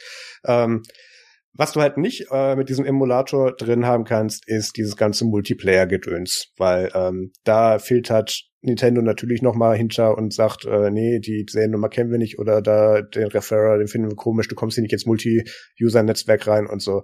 Deswegen, also alles, was Multiplayer ist, ähm, oder fast alles, was Multiplayer ist, funktioniert damit nicht. Also Mario Kart gibt's dann nur im Singleplayer-Mode und so weiter. Ähm, gibt ein paar Ausnahmen mittlerweile, weil da sind das Team von Yuzo, ich weiß nicht, wie die noch operieren und noch nicht verklagt wurden, ehrlich gesagt, aber noch arbeiten da sehr, sehr engagierte und sehr fähige Leute dran und äh, machen da geilen Scheiß mit. Also das kann man definitiv im Auge behalten. Und ich muss sagen, ich mache eigentlich auf meinem Steam Deck eigentlich emuliere ich nur noch Spiele drauf. Ich, ich, ich spiele da gar nichts nativ mehr drauf. Ähm, ich, ich, ich, das da hat hauptsächlich meine Nintendo Switch abgelöst und noch so ein paar andere Linux-Sachen. Also ähm, und warum? Sehr, sehr also gut. Du hast ja die Switch auch da liegen. Ja. Die ja dann schon ein Stück kleiner ist, ähm, aber das Display ist gar nicht so viel kleiner. Korrekt. Äh, was macht das Steam Deck für dich da in der Emulation besser als die Original Switch? Warum nutzt du die lieber? Also sind es die Controller oder? Ähm, es sind nicht zwingend die Controller, obwohl man auch sagen muss, dass das Layout ziemlich deckungsgleich mit dem Layout, was du auf den Joy-Cons hast, äh, ist. Das heißt, du musst nicht großartig was umstellen und umbinden, damit das dann auch auf dem Steam Deck geht. Mhm. Der Grund, warum das Steam Deck für mich interessanter ist, ist, dass ich da einfach mal aus allen Welten alle Spiele drin habe und auf den Nintendo Switch nur das, was da drauf läuft. Ja. Und auf dem Steam Deck kann ich da in Sekunden zwischen wechseln und hab alles. Also ich, ich kann da irgendwie Quake 2 oder irgendwelche DOS-Sachen drauf machen und dann switche ich rüber mm. zu Mario Kart oder sowas. Ähm, was Von man auch Doom sagen. Nach, äh, nach Mario Kart in zwei Sekunden. Richtig. Ähm, da kannst du auch Multi-Launchen in dem Fall sogar, weil User läuft als eigener Prozess. Aber ähm, User muss man auch aufpassen, Olaf Scholz war auch mal einer. Danke, Peter. Ähm, der Grund, warum du von manchen Sachen, selbst wenn die auch nativ oder geportet auf SteamOS laufen würden oder auf irgendeiner anderen Plattform, da vielleicht die Nintendo Switch-Variante von haben möchtest, ist, dass die, da die ja auf dieser Low-End-Hardware wie der Nintendo Switch und der Nintendo Switch OLED laufen muss, erstmal besser optimiert ist an vielen Stellen, selbst wenn du es dann noch emulierst. Das ist eine ganz witzige Sache, das mhm. gibt's aber Tests und Vergleiche zu. Äh, und zum anderen, die auch manchmal, gerade wenn es irgendwelche Desktop-Ports sind, da dann in den meisten Fällen die Controller-Optimierung besser ist. Also da ist das auch nochmal ein Gedanke wert. Hm. Ja. Cool. Ähm, ich pack Emo-Deck und User in die Shownotes. Ähm, Guckt euch gerne mal an. Ähm, meine Key-Files und Firmware-Files kriegt ihr nicht, aber ihr könnt mal ein bisschen selber googeln. So. Meine Güte. Aber Sharing ist doch Caring, Marius. Ja, das dachte sich Microsoft übrigens auch. Die haben jetzt gedacht, ähm, hey, Windows 11, ähm, wir können seit Jahren nur ZIP und noch so ein bisschen was anderes. Irgendwann haben wir mal so teilweise 7 ZIP integriert. Wir machen das jetzt einfach mal richtig und komplett. Windows 11 wird und ist in manchen Builds auch schon drin TAR, 7-Zip, RAR und GZ. Ich weiß nicht, ob sie TAR, GZ auch eingenommen haben. Nativ unterstützen. Ich, ich werden sie GZ nehmen, sehr wahrscheinlich. Ja, ähm, ist ja eigentlich nur GZ und Metafile, aber ist egal. Also du kannst dann diese ganzen Kompressionsformate auch nativ unter Windows 11 benutzen. Was natürlich ein großes Problem ist für solche Firmen wie WinRAR, die aus irgendwelchen Gründen noch Mitarbeiter haben, weil da mal fünf Leute eine CD gekauft haben. Ich bin einer davon. Ähm, ich habe eine WinRAR-Lizenz. Ja, ich habe mir die eventuell eingerahmt. Damit habe ich das Internet durchgespielt. Nein, ähm, also das kommt dann jetzt auch in Windows 11 mit rein und ist an manchen Stellen auch schon drin. Ähm, der, der aktuelle Stand oder zumindest der Stand in dem Artikel war, dass du nur öffnen konntest. Mittlerweile kannst du dann auch ähm, oder in den bestimmten Hero Builds, glaube ich, mittlerweile auch ähm, mit Einstellungen, wie zum Beispiel, dass du RAR mit verschiedenen Parts machst, weil du aus irgendwelchen Gründen dein Linux ISO gerne auf Forenseiten bereitstellst, aber da so eine 200 MB Speicherlimitierung ist und dann machst du das halt in fünf verschiedenen Archiven. Ähm, und ähm, dann äh, kannst du das ja. dann auch über Windows dann auch packen mittlerweile. Haben wir alle schon mal gemacht, in Linux ISO so runtergeladen. Genau. Ach, schön. Ja. Damit dann. sind wir am Ende des Follow-ups und kommen zum Technik, Technik, Bastelspaß. Yay. Und heute ausnahmsweise mal was Nützliches. Nein. Und zwar, ich weiß nicht, vielleicht ähm, hat da der ein oder andere oder die ein oder andere noch irgendwie so ein Raspberry Pi rumliegen, muss auch kein Raspberry Pi 4 sein. Ähm, und hat aber gleichzeitig auch noch einen Computer, der irgendwie einen Grafikausgang zu wenig hat, um alle Displays, die man so rumstehen hat, anzusteuern. Und der verlinkte Artikel ist quasi eine Software-Bastelei. Also gut, man muss auch noch an den Raspberry Pi ein Netzteil stecken und so HDMI-Kabel wäre vielleicht auch noch gut oder so. Ja, kann man auch super HDMI auf DVI machen oder so weiter erklärt quasi, wie man den Raspberry Pi dann so als Wireless Display Dongle Ding nutzen kann, was vermutlich, wenn man es dann einmal aufgesetzt hat, auch äh, angenehmer funktioniert als irgendwie so die Technologie, die man da einfach so von kaufen kann da draußen. Äh, looking at Display Link, äh, was unter Linux, äh, wenn es jetzt nicht irgendwie ein Standard Ubuntu ist äh, und da auch am besten das letzte LTS oder das vorletzte LTS manchmal ein bisschen in arge Bastelei ausarten kann. Und daher ist die Bastelei dieses Artikels dann auch nicht schlimmer. Und äh, das ist dann eine Lösung. Wenn ihr das selber zusammen konfiguriert habt, dann wisst ihr auch vielleicht einigermaßen, wie es funktioniert und könnt es dann nutzen. Mein persönlicher kleiner Wermutstropfen daran ist, dass man leider natürlich das jetzt so gebaut ist, dass es für X geht, aber noch nicht für Wayland. Mhm. Und das ist natürlich schon ein bisschen bitter. Aber ich glaube, da sind wir schon fast an dem Punkt, wo wir aufs Thema überleiten können. Ja. Themen. Und jetzt die Überleitung. Heute schon geixt oder bist du bei Valent Social? ja, äh, ich bin mit dem Thema Twitter dann auch mal so langsam durch. Ich habe keinen Bock mehr, was diese Irre da abzieht. Heißt jetzt ähm, X? Ja, ist mir egal. Das Logo ist so ein mathematisches Symbol. Der kann seine Kinder nicht mal richtig benennen. Da habe ich kein Vertrauen in, was der da in seine Services steckt. Aber ist egal. Also, ähm, ich habe keinen Bock mehr auf Twitter und bin deswegen ja schon vor einiger Zeit auf Mastodon gewechselt und war da erst länger bei chaos.social. Ähm, das war auch alles ganz schick und okay und passte. Ähm, aber dadurch, dass halt das meiste, was ich poste, Content ist, den wir produzieren in irgendeiner Form, habe ich halt irgendwann dann diesen, dieses Tag Eigenwerbung gekriegt und so weiter. Und das wollen die nicht hauptsächlich auf der Instanz. Und das ist ja das Schöne an Mastodon. Ähm, wenn dir die Regeln von der Instanz, die dir nicht, äh, auf der du bist, nicht passen, dann machst du halt, gehst halt auf eine andere oder machst deine eigene. Ich habe gedacht, okay, dann machen wir es halt gleich richtig aus Branding-Gründen und machen unsere eigene Mastodon-Instanz auf nämlich social.nerdzoom.media und äh, habe dann da äh, in irgendeiner Abendaktion mit einer Flasche Wein zusammen mit Alan Pope im Videocall dann da mein Mastodon aufgesetzt und bin da erst der offiziellen Dokumentation gefolgt äh, auf joinmastodon.org und ähm, wir hatten da relativ viel Spaß, weil die ist an vielen Stellen gefühlt mit ChatGPT geschrieben, zumindest so, dass die, dass man sich fast sicher sein kann, das kann so nicht funktionieren und wir haben das dann mal exemplarisch schon davor eben durchgespielt, kamen irgendwie, glaube ich, vier Schritte und dann war Schluss. Ähm, oh. Also, ja, ja, und haben dann natürlich die Fehlermeldung gegoogelt, da findest du dann sechs Monate alte GitHub-Issues zu der Dokumentation. Also das stimmt schon ganz lange nicht mehr. Und irgendwann hatte ich dann auch irgendwie keinen Bock mehr und habe gesagt, so, äh, wir nehmen jetzt was von ähm, äh, wir nehmen jetzt hier ein vorgefertigtes äh, Package. Ich habe mir dann erst so ein paar Installer-Skripte noch ausprobiert, aber da die hauptsächlich auch den Sachen folgen, die hier, die hier wahrscheinlich mal funktioniert haben mit der offiziellen Doku, mhm. haben die dann auch da nicht getan.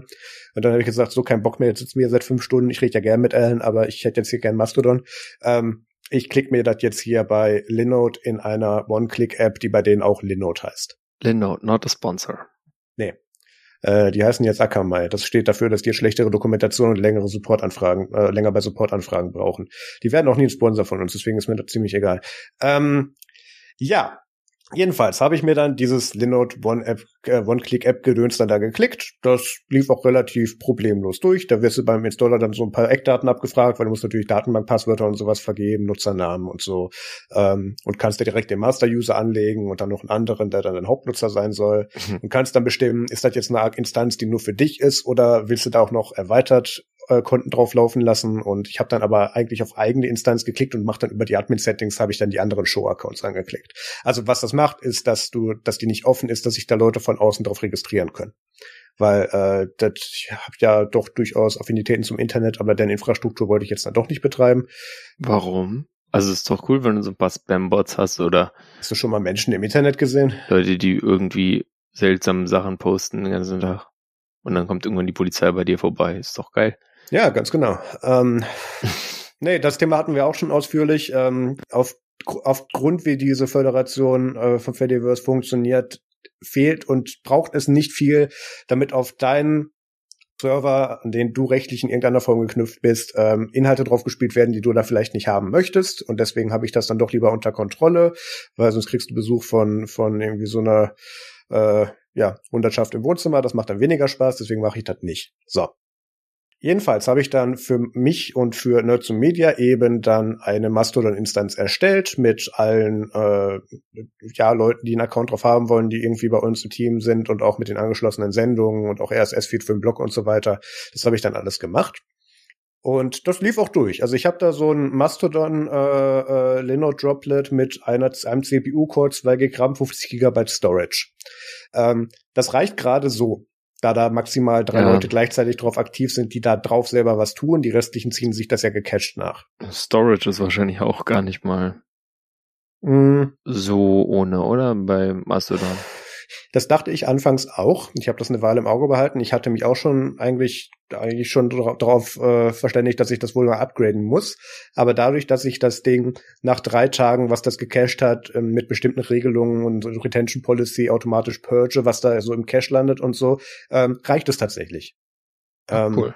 Da sind jetzt noch irgendwie 12 Gig drauf frei oder sowas. Ich glaube, der nächste Cleanup-Job läuft morgen Nacht durch. Ähm, dann, dann sind da wieder 30 Gig drauf frei oder so. Also das, das geht. Da kann ich so mit arbeiten. Da ist noch etwas Luft nach oben. Ähm, wenn ich wieder eskaliere und noch mehr 1000 Leuten folge, dann werde ich wahrscheinlich das mal erhöhen müssen. Aber es reicht mhm. gerade. Also das, das lief sehr lange eigentlich problemlos durch, was mich sehr positiv überrascht hat, weil äh, ich dachte natürlich, okay, ähm, dadurch mit, mit Public Feed und globalen Feed, den du da reinziehst, dass das alles sehr schnell sehr hässlich wird. Nö, geht. Kann man auch begrenzen, was du dir reinziehst. Ich habe auch ein paar Instanzen geblacklistet, die bei vielen Leuten irgendwo, also wenn du einer Person folgst, abonnierst du quasi den globalen Feed, den, mhm. diese, den diese Person auch folgt. Und das kann halt schnell ausarten. Ähm, weil das multipliziert sich ja unendlich, wenn du da irgendwie zehn ja. Leuten folgst. Und da kannst du einen, weil da gibt's, da gibt's dann so Common Denominators von die, von welchen, die auch keine zum Beispiel Upload-Größen-Limits haben und so weiter. Und das ziehst du dir dann auch gecached drauf. Oder wenn das einer mal über mhm. deine in Web-Ansicht dann anklickt, kommt er natürlich über deinen Server durch. Und dann zieht er sich das nach. Also das, das kann schnell unschön werden, aber ich habe da so ein paar Regeln drauf, damit tut das. Und damit habe ich auch den Platz im Griff. Von daher, das fand ich schon ganz schick. Dann habe ich irgendwann, das ist auch ein nettes Feature von Mastodon, ähm, ich weiß nicht, ob das alle Benutzer kriegen der Instanz oder nur ich, weil ich das als Admin, äh, als Admin da irgendwo festgelegt bin, ähm, kommt da im Falle, wenn es eine neue Mastodon-Version gibt, so eine Meldung mit, hey, guten Tag, Ihr Server ist jetzt veraltet, mach mal frisch. Und dann sind da so in den meisten Fällen so Changelogs zu den Updates drauf oder auch so ein paar Security Notices und ein Link zum GitHub, damit du die Detektor auschecken kannst und mit den Sources dann eben da die Mastodon-Instanz frisch machst. Und das habe ich dann mal probiert. Dadurch, dass ich mich mit der Mastodon-Instanz an sich, nachdem ich die aufgesetzt habe, nie tiefer beschäftigen musste, wusste ich gar nicht, wie die läuft. Wir wissen mittlerweile, dass das, dass da Docker drin sitzt, auf dem was drin, auf dem was drin läuft. Aber ich dachte damals noch, dass das vom Source einfach da drin läuft. Und ähm, bin dann den offiziellen Update-Instruktionen gefolgt, die Überraschung, Überraschung auch nicht funktioniert haben. Ähm, lag diesmal nicht ganz an der Doku, sondern daran, dass die schlichtweg nicht für ein Docker-Setup ausgelegt war. Und ähm, da, da war ich dann schon ein paar Stunden dran, bis ich das festgestellt habe. Und dazwischen drin waren noch so ein paar andere Sachen komisch. Zu dem, warum das so ist, komme ich gleich. Aber ich habe dann gedacht, okay, jetzt machst du mal ein Thread auf bei bei Linode, bei deren Marketplace und und äh, äh, fragst da mal rum, hey, wie updatet man das eigentlich? Weil ich bin da relativ naiv dran gegangen. Ich kenne das noch von DigitalOcean. Ähm, die sind aus anderen Gründen mittlerweile problematisch, aber was die in ihren One-Click-App Store machen, updatet sich selber in den allermeisten Fällen oder ist besser dokumentiert. Ähm, ja. Ich hatte da lange IRC-Bouncer und so rumliegen, ähm, die ich nie angefasst habe. Aus irgendwelchen Gründen kam alles zwei Monate mal eine Mail, ich bin jetzt aktuell, wo ich dachte, ja, gut, cool, warum hast du eigentlich einen Mail-Server? Ähm, jedenfalls, ähm, das, das tat dann, äh, und das tat dann eben nicht beim Update, und dann habe ich da diesen Thread aufgemacht und der ist wirklich, also ich, ich habe da einen Austausch mit verschiedensten netten Menschen im Internet über die letzten drei Monate geführt, wie man den ganzen Scheiß, den es bitte updaten sollte. Die haben mir dann in den ersten Anläufen eigentlich das aus der Hauptdoku reingespült, was ich auch aus dem Internet hätte mir rauskopieren können. Das war also weniger hilfreich, aber bemüht, danke trotzdem. Dann habe ich mal den Linode Support angeschrieben. Und da kam dann eine sehr schön formulierte An Antwort zurück mit, ja, äh, äh, ja, wir sagen, das ist die letzte aktuelle Version oder das ist die aktuellste Version, die wir da ausliefern, aber das ist die, die wir für stabil er erachten. Und dann schreibt mich zurück, hier kommt so eine Sicherheitsmeldung, die sagt, das sollte nicht mehr so sein. Ja, nee, das ist jetzt so. Also nach dem Motto, äh, guckst in die Röhre, updaten wir nicht. Ähm, weißt du auch, Marius, ich weiß, du, du hörst diesen Podcast Binärgewitter ja. äh, nicht oft genug, aber da sagen die das regelmäßig. Never update. Ja, du Weil wenn man updaten will, geht immer alles kaputt. Das hätte ich auch nicht gemacht, wenn, das, wenn die App nicht jedes Mal beim Start sagen würde, erstmal erstmal das. Ich, da, da kommt, zu dem Thema kommen wir gleich auch noch, was das sicherheitsmäßig tatsächlich alles noch betrifft. Jedenfalls ähm, in dieser Antwort vom Linode Support haben sie mir dann auch noch witzigerweise dann die Stock-Instruktionen von der von der äh, Mastodon Docs haben sie mir dann da rein kopiert, die natürlich nicht funktionieren, weil deren Setup ein Docker Setup ist. So, das hatte ich dann zu dem Zeitpunkt irgendwann auch mal festgestellt. Ähm, der Schritt ist relativ einfach. Du gehst mit dem User von Mastodon in das Environment rein, sagst da über Git Checks und, und Fetch und Checkout mit der Versionsnummer so, ich hätte jetzt gerne von Git mal diese neue Stable-Version, die ich da gerade angelegt habe. Dann checkst du das aus, holst dir das aktuelle Docker Compose und Docker File, was da kommt und sagst dann jetzt mit Docker Build, hier mach mir bitte mal aus diesen Instruktionen von denen, die offiz von den offiziellen Instruktionen bitte mal neue Images und leg mir die dahin und wechsel zu denen. Eigentlich keine Raketenwissenschaft. Soweit komme ich auch noch, habe ich jahrelang gemacht. Irgendwann dazwischen kann sich Peter gleich auch noch mal einschalten, weil der war hier, als wir das auch mal morgen lang versucht haben und wir standen da und haben gesagt, ja, wir machen da, was da steht, aber es tut nicht. Ja. Nee, das, also das war interessant. Wir haben uns so durch die Dinge durchgewühlt. Von einem Fehler zum nächsten. Ich musste zusehen, wie Marius einen Editor nutzt, den ich nicht mehr verstehe, nämlich Nano. Da schreibe ich immer nur Doppelpunkt WQ rein und dann passiert nichts. ähm, dann bin ich verwirrt, ähm, aber man hat sich so durchgehangelt und durchgehangelt, aber der Fehler schien irgendwie tiefer zu liegen und der Container baute sich nicht mehr. Korrekt. Und ich habe dann natürlich immer meine Findings dann in diesen Support-Thread weitergeschoben und wieder weitere nette Menschen aus dem Internet haben mir dann erklärt, warum da eventuell was nicht gehen könnte und was man machen könnte. Habe ich dann probiert und das hat dann alles noch, noch schlimmer gemacht und da kamen dann so tolle Sachen wie das dieses ganze äh, Jan und Bundle-Zeugs, also hier, äh, was ist denn das nochmal? Ähm, Node.js-Paketierungszeug. Node.js, danke. Genau, er Bundle irgendwo nicht mehr auf dem Host war so. und manche Sachen, die noch auf dem Host ja. Bundle ist Ruby, genau. Ähm, Jedenfalls, manche Sachen waren nicht mehr auf dem Host. Manche Sachen waren nicht für den Mastodon-User freigegeben. Der Mastodon-User hatte witzigerweise keine Docker-Rechte und war nicht in der Docker-Gruppe, auch nicht in der Sudoers-List. Also waren interessante Dinge. Und in dem Moment wurde mir klar, ich glaube, wir kommen hier nicht weiter. Ich, ich, ich restore jetzt auf den Snapshot von, was hatte ich denn? Äh, ich glaube, Version 4.1 irgendwas, nee, 4.0, 4.1.0 hatte ich als Snapshot. Da habe ich dann immer wieder restored, nachdem ich dann wieder ein paar Stunden mit diesen Docs und Menschen im Internet verbracht hatte, um zu gucken, was da passiert. Und ähm, ging nie richtig. So, heißt, was machst du als Mensch im Internet? Du nervst den Support weiter.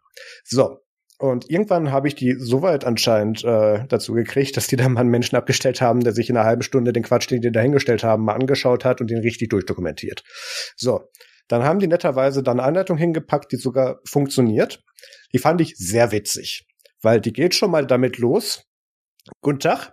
Wir sind hier die Firma, die das gemacht haben. Aus irgendwelchen Gründen funktioniert unsere Docker-Engine in dem Droplet gar nicht richtig. Ähm, wir fangen jetzt mal damit an, dass wir alles neu installieren. da weißt du schon, okay, läuft. Ähm, den Backup Your Database Part habe ich immer übersprungen, weil ich hatte ja den Snapshot. Mehr als nicht funktionieren kann es nicht, deswegen das war mir dann egal, hätte ich dann nochmal gemacht. Und nachdem du das alles gemacht hast und Userrechte neu gesetzt hast und so weiter, die sich übrigens aus irgendwelchen Gründen bei deren Skript nach jedem Restart resetten. Das heißt, das musst du auch erstmal wissen, weil nach dem Reboot gehen da Sachen nicht, die vor dem Reboot gingen. Das willst du in der Regel so nicht haben. Ähm, konnte ich dann endlich mit Docker Compose Build und den aktuellsten Docker Engine Versionen, die dann da richtig drauf liefen und auch die richtigen Berecht, Berecht, äh, Berechtigungen hatten, dann da endlich das neue Image bauen. Und es tat dann auch. Das hat aber wirklich ungelogen über eineinhalb Stunden gebaut. Das liegt aber daran, dass das Ding nur einen CPU-Core hatte. Das war so ein bisschen meine Schuld. Aber Up- und Downsizing bei Linode ist ein bisschen ein Krampf. Deswegen habe ich gesagt, nee, das mache ich jetzt nicht. Ich mache das weiter auf dem einen Core. Und es tat dann auch. Ich hatte dazwischen drin noch so ein paar schöne Fälle, wie das mir irgendwann tatsächlich durch diese, durch diese ganzen angefangenen Docker-Bildversuche, die Peter und ich da mal versucht hatten und ich danach auch noch als Peter dann Richtung Dänemark war, lief mir irgendwann die Platte voll. Und ähm, so ein Linux-System, was beim Start nicht mal mehr Log schreiben kann, ist relativ unschön zu bedienen. Ja, das macht keinen Spaß.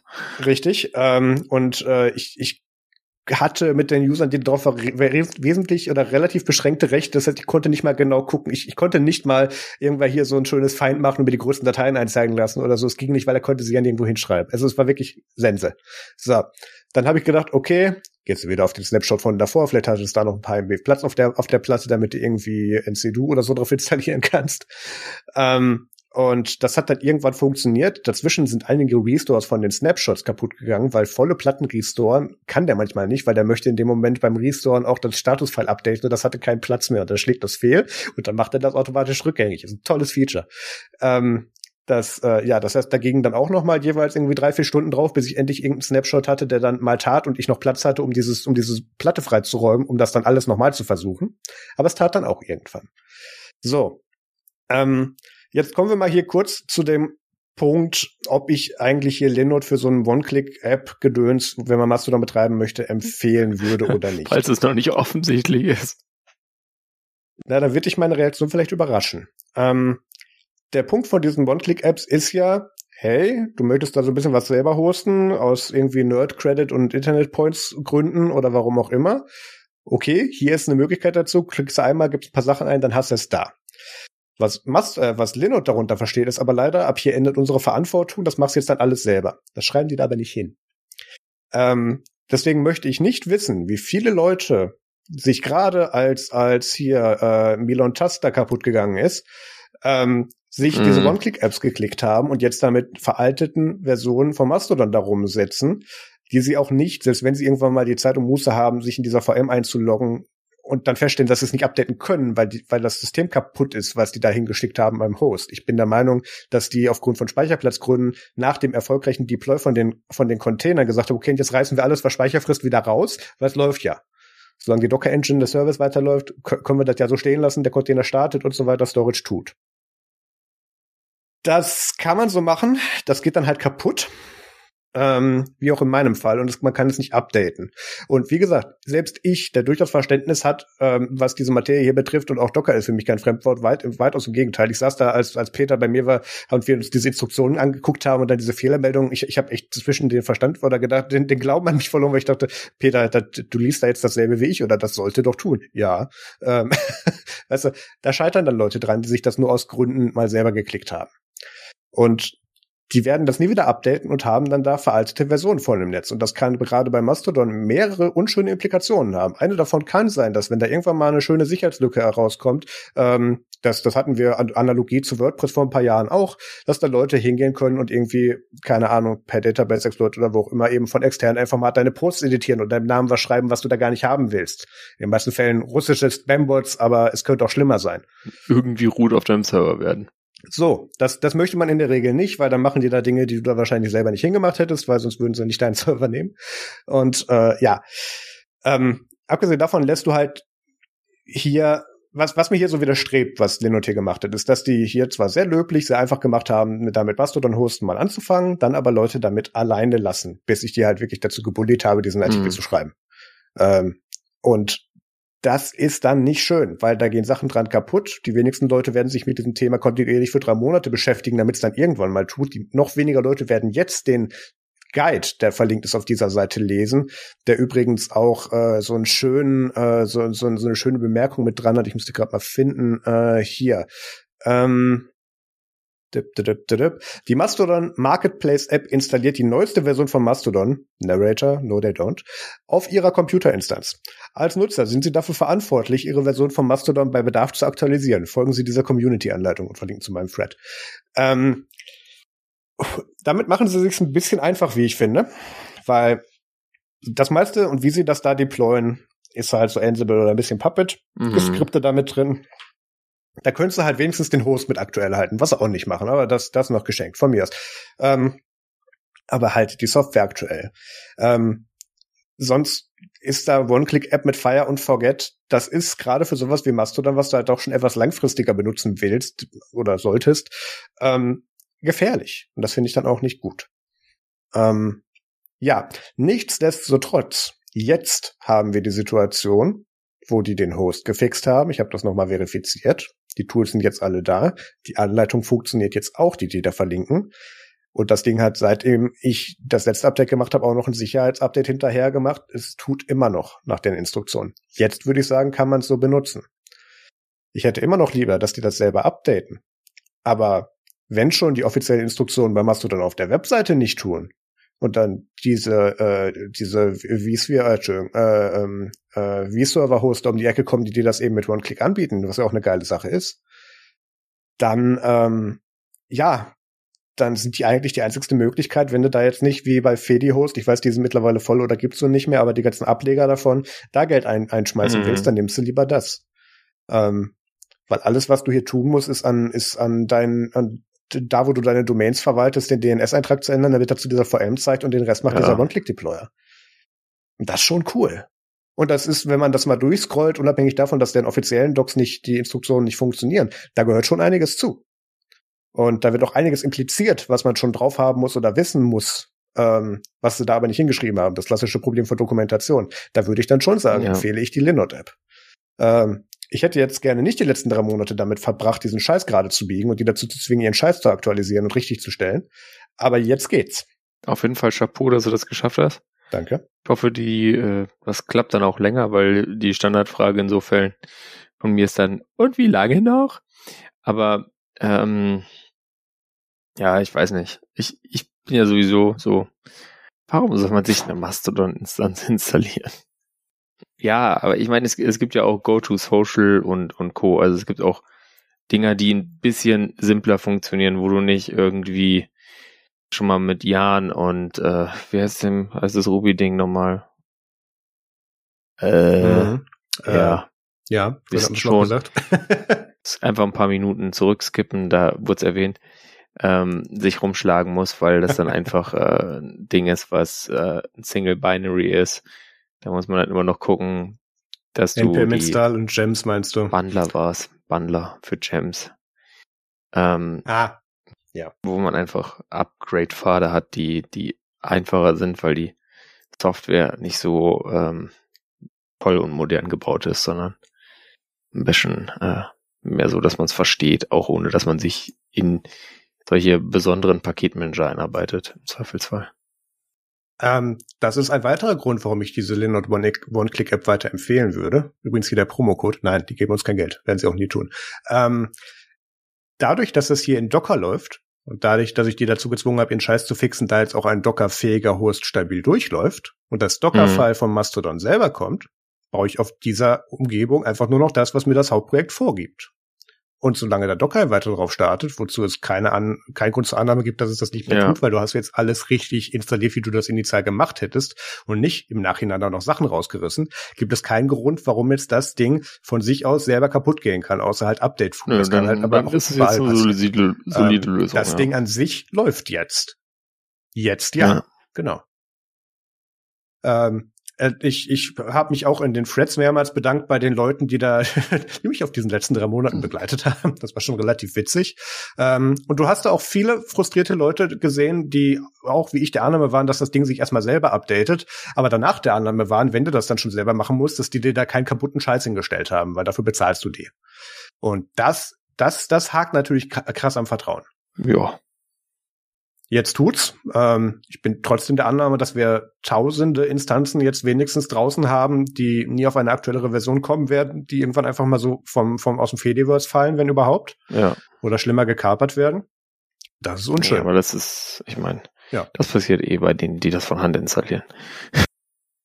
Das ist äh, klar, aber klar, ja. eigentlich hat so ein Linux eine Verantwortung, wenn sie sowas anbieten. Dann auch ordentlich. Richtig, das ist genau der Punkt. Ja. Aber hey, sonst glücklich mit Mastodon? Nö, mir fehlen immer noch Funktionen da drin, aber es ist besser als Twitter für mich mittlerweile. Okay. Das, das UI rund um Messaging ist eine Katastrophe. Ja.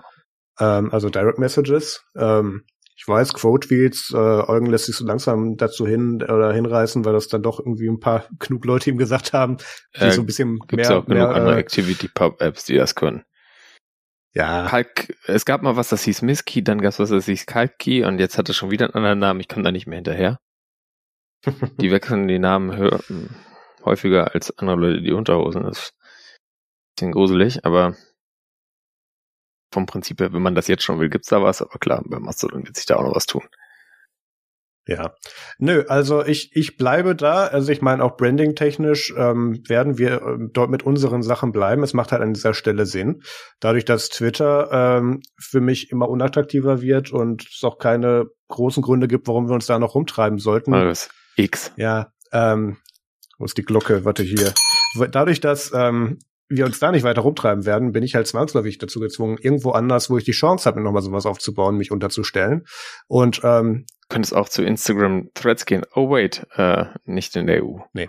Äh, außerdem ist, ich bin eigentlich fertig mit mit Metaprodukten. Ähm, ja, also ich bleibe bei Mastodon an der Stelle. Ich werde mich weiterhin dazu zwingen, das aktiver zu nutzen. Ich hänge auch noch manchmal eben auf Twitter rum, Peter wag es nicht, ähm, um da eben die die ähm, äh, Leute, die ich, denen ich folge, die ich halt irgendwelche Normis, die da halt nicht rüberkommen, ähm, die mich dann so angucken mit, was hast du da die letzten drei Monate gemacht? Warum soll ich da hin? ähm, die werden dann natürlich auch nie hin. Das heißt, mit denen kommuniziere ich weiterhin da. Aber wenn ihr irgendwie einen Mastodon-Link oder einen Elefanten in der Bio habt und ich dazuordnen kann, dann entfolge ich euch bei Twitter und folge euch da drüben. Ähm, das, das, äh, den, den Sprung muss ich jetzt halt einfach machen. Und ähm, das ist die beste, schlechteste Lösung an Social Media, die man selber hosten kann, die ich bisher gesehen habe. Mhm. Deswegen werde ich da erstmal bleiben. Und es kann sich ja gerne irgendwas anderes auf ActivityPub beziehungsweise allgemeine Fediverse dann durchsetzen und ich migriere in irgendeiner Form irgendwo weiter dann hin, aber ich bin dann schon da. Das ist immer gut. Und mit der eigenen Domain ist dann auch das Softwareprodukt mehr oder weniger egal. Das kann man ja dann, sofern es da Import, Export und so weiter gibt, kann man das ja dann ja, das, das, das hatte ich halt auch wirklich überlegt. Ich war halt auch wirklich schon kurz davor, irgendwo für eine Managed Hosting Solution da dann Geld einzuwerfen und die Datenbank mitzunehmen. Ähm, was während die Platte voll war etwas schwierig war, habe ich jetzt dann irgendwie geschafft. Ähm, aber das, das macht halt, macht halt keinen Spaß. Gut, du kommst halt in die Container rein, du machst dir da eine Shell auf, aber es, ja, das war jetzt nicht Sinn der Übung. Ähm, nichtsdestotrotz, ich bin mit der Experience Mastodon zu hosten relativ zufrieden. Sie haben mit, mit ähm, ich habe vergessen, wie deren Utility heißt, dafür kannst du sehr gut diese Retention Period einstellen, wie du eben Sachen behältst. Das kannst du alles auch grafisch machen über, ähm, über, über die Settings, also entweder über, äh, nicht Webhooks, äh, wo ist es denn, wo ist Sidekick? Da. Ähm, kannst du auch sehr gut die, die, die Jobs, die gerade laufen, eben sehen Oh, ich habe 13.304 geschlagene Jobs, was da los? Warte mal. Ähm, Gerade mal gucken. Ach, das war, wo ich das Ding vorher neu gestartet habe. Ja, jetzt, jetzt läuft der Reconnect. Okay. Ähm, das, äh, ja, es, ich habe es mir hakeliger vorgestellt. Von daher ist die Experience eigentlich dann doch ganz gut. Damit rede ich jetzt nicht vom Design und vom UI und UX, aber von allgemein das Ding überhaupt bereitstellen und nutzen. Dann tut's. Super. Marius at social.nerdsum.media. Da, da. Hm. Und Peter ist zu cool, um auf meiner Mastodon-Instanz zu sein. Den findet ihr auf at 1peter10 at chaos.social. Ähm, äh, ich bin nicht zu cool, um auf der Mastodon-Instanz zu sein. Ich dachte mir so, naja, Chaos und Social, Chaos.social gibt schon so und so lang. Hm. Und ähm, neben meinen Linmob-Accounts kriege ich meine Personal, personell, äh, persönlichen Accounts sowieso irgendwie kaum gemanagt und stelle dann, äh, melde mich dann da wieder mal an und stelle fest, oh, da hat mir vor drei Wochen jemand geschrieben. Deswegen dachte ich mir, da packe ich mal nicht noch einen dazu, in den ich dann vielleicht noch weniger reinschaue. Ja, du machst ja auch nicht exklusiv Sachen für uns. Warum willst du dich dann da unbedingt in den Namen hängen? Verstehe ich natürlich. Übrigens, das, das Tool, was ich meinte, heißt Tut CTL. Ich habe es gerade noch mal gelesen. Also darüber kann man viel einstellen. Das ist ziemlich, ziemlich gut. Du musst den Container finden, in dem es installiert ist, aber dann geht's. Mhm. ähm, ja, äh, gefällt mir tatsächlich dann doch ziemlich gut. Und ich bin jetzt auf Version 4.1.5. Das heißt, ich bin endlich wieder aktuell und den Hotfix hatte ich auch vor, äh, vor ein paar Tagen nachgespielt. Das heißt, das Ding überlebt Updates. So können wir erstmal weitermachen. Aber irgendwann wird es wahrscheinlich eine größere VM werden müssen. Das kann schon sein. Aber da ist natürlich dann so ein Akamai Linode. Da haben die kein großes Problem mit, oder? Nee. Upscaling können die. Ja. Downscaling stellen sie sich Downscaling an. wollen die nicht, aber nee. die, hier, ich werf dir mehr Geld ein, da sagen die immer so, yo, willst du noch mehr Geld einwerfen? Wir haben da noch mehr. Und wie viel? Ja, genau. Bisschen noch eine GPU dazu oder so? Hm, hm, hm, hm. Klar, die brauche ich da. Ähm, ja, das war mein kurzer, nicht kurzer Ausflug zu Mastodon, aber ähm, ich bin dann jetzt da. Und äh, schön. So sehr ich mich da auch die letzten Monate drüber geärgert habe, ich bleibe dann erstmal. Schön, dass du da bist. Danke. Ja, dann kommen wir jetzt zum WTF der Woche.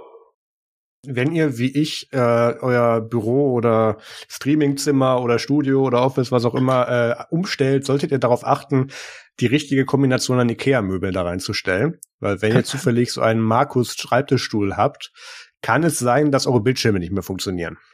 Mhm. Klingt komisch, ist auch so. Ähm, anscheinend, und das ist, das ist besteht, es gibt genug andere Leute im Internet, die das auch mal hatten, von daher halte ich es für wahr.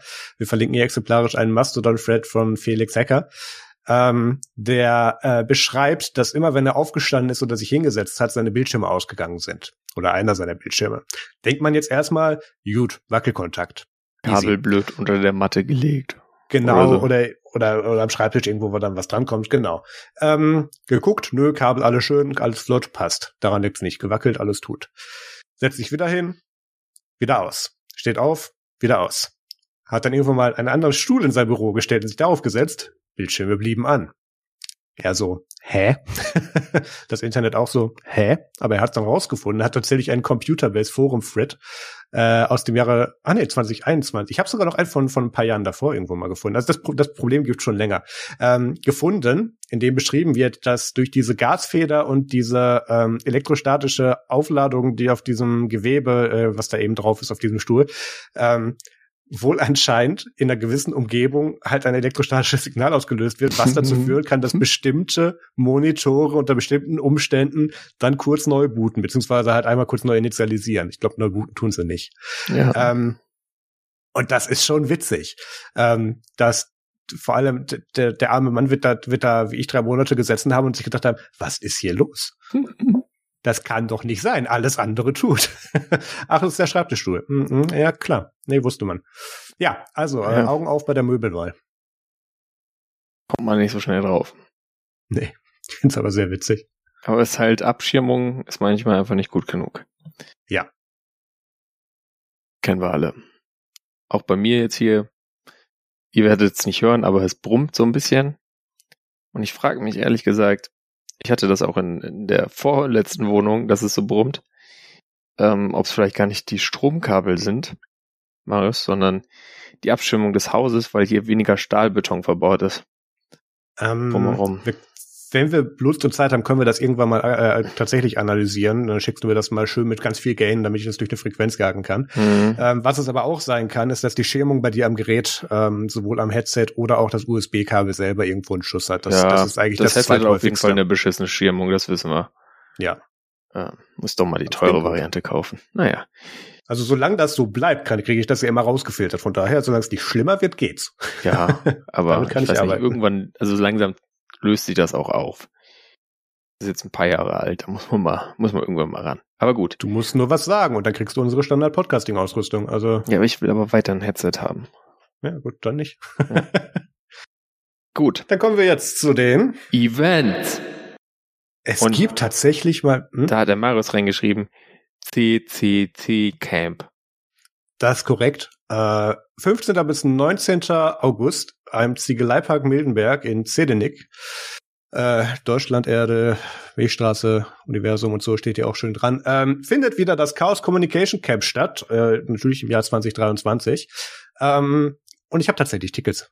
Ich werde da sein. Äh, Max, Io und ich werden dort sein. Äh, wir gucken mal, bei welcher, äh, bei welchem Village wir uns irgendwie mit einer Assembly noch unterstellen können für irgendwas. Mal gucken. Aber äh, da findet wieder äh, Kongress statt, aber halt draußen und im Staub. Ähm, das muss man dazu sagen, das ist draußen. Das ist dieses ohne Wände. Ähm, Bäh. Ja, äh, ich bin auch so fehl am Platz auf dem Event, aber ich werde zelten für ein paar Tage. Naja, gut. Ähm, und wir werden von dort auch einen kleinen Podcast aufnehmen, zumindest so ein bisschen, vielleicht am vorletzten oder letzten Abend, damit wir so ein bisschen Eindruck liefern ähm, vom Camp. Das werden wir wahrscheinlich mal. Vielleicht interviewe ich Leute dort vor Ort, keine Ahnung, ich nehme Ausrüstung mit. Wir schauen mal, was sich ergibt. Aber das ist schön, weil ob Kongress stattfindet, ist ja noch immer noch ergebnisoffen. Ja. Und äh, ja, mehr kann man dazu nicht sagen. Es, es wird diskutiert, aber selbst letztes Jahr hätte es, hat es nicht gereicht. Ähm, dieses Jahr wird weiterhin diskutiert. Also ist nicht sicher, deswegen wollte ich jetzt wenigstens einmal Chaos im Jahr haben. Ähm, wofür ich jetzt sehr viel Eintritt bezahle. Und ähm, gehe dann aufs Camp. Und äh, wenn ihr da auch seid, dann lasst mich das bitte wissen über Mastodon oder über E-Mail oder wo auch immer. Und äh, dann machen wir irgendeinen geilen Scheiß. Also ich freue mich da sehr drauf. Ich habe mal vorhin eine Liste durch die durch das unoffizielle Wiki, die Liste der Assemblies und der, der Villages geguckt. Das wird schon witzig. Also ich habe da ganz, ganz, ganz viel Bock drauf. Mhm. Und Peter kommt nicht, weil der dachte nee. sich, nee, wenn der Maus dahin geht, dann habe ich keinen Bock. Nee, ist einfach die Grundsituation. Äh, das ist kompliziert. Ich müsste dann gucken mit dem ganzen Equipment, was man braucht. Es gibt noch irgendwo bei meinen Eltern ein Zelt im Keller, aber das ist dann logistisch kompliziert. Ähm, weil die wohnen ja dann doch woanders und nicht am direkten Weg nach Brandenburg. Und ähm, ich äh, habe mich dann entschlossen, dass ich das einlasse. Ich werde es wahrscheinlich sehr, sehr bedauern, insbesondere falls es keinen Kongress gibt. Mhm. Ähm, ich ringe gerade noch mit mir. Äh, es gibt vorher noch ein kleines Event am 5. und 6. August in St. Augustin, äh, die Frostcon. Ob ich da ja. am Samstag hinfahre, so ein Tagsding, so hier 4 Uhr morgens in ICE rein und dann abends irgendwann zurück. Ähm, ich glaube aber auch dafür reichen meine Kräfte nicht. Was mich auch überlegt, daran reizt, ist, dass es da ein äh, Mobile Linux Dev Room gibt und naja. Hm. Haha. Peter, Peter kann man ohne Tisch und Smartphones anreisen. Nee, das mache ich dann ohne. Also da bringe ich nicht den ganzen Koffer mit. Ähm, aber ja, keine Ahnung. Also falls, falls ihr da hinfahrt, keine Ahnung. Ich ähm, schreibe das dann auf jeden Fall auf Mastodon oder äh, auf X, ähm, ob ich da bin. Da kommt ein Post aus dem ICE. Irgendwann ganz früh morgens. Dann weiß man's. Aber wenn dann nur der Samstag, Sonntag. Verspätet und mit ganz viel Ping. Ja. Ähm, hab gerade mal geguckt, es gibt keine Camp-Tickets an sich mehr. Nee. Ähm, äh, es gibt nur noch Parktickets. Wenn ihr euch die Parkplatz mal ansehen wollt, ihr dürft aber nicht schlafen. Ähm, nein. Ja, also äh, wenn ihr da seid, lasst uns das bitte wissen und äh, gucken wir mal.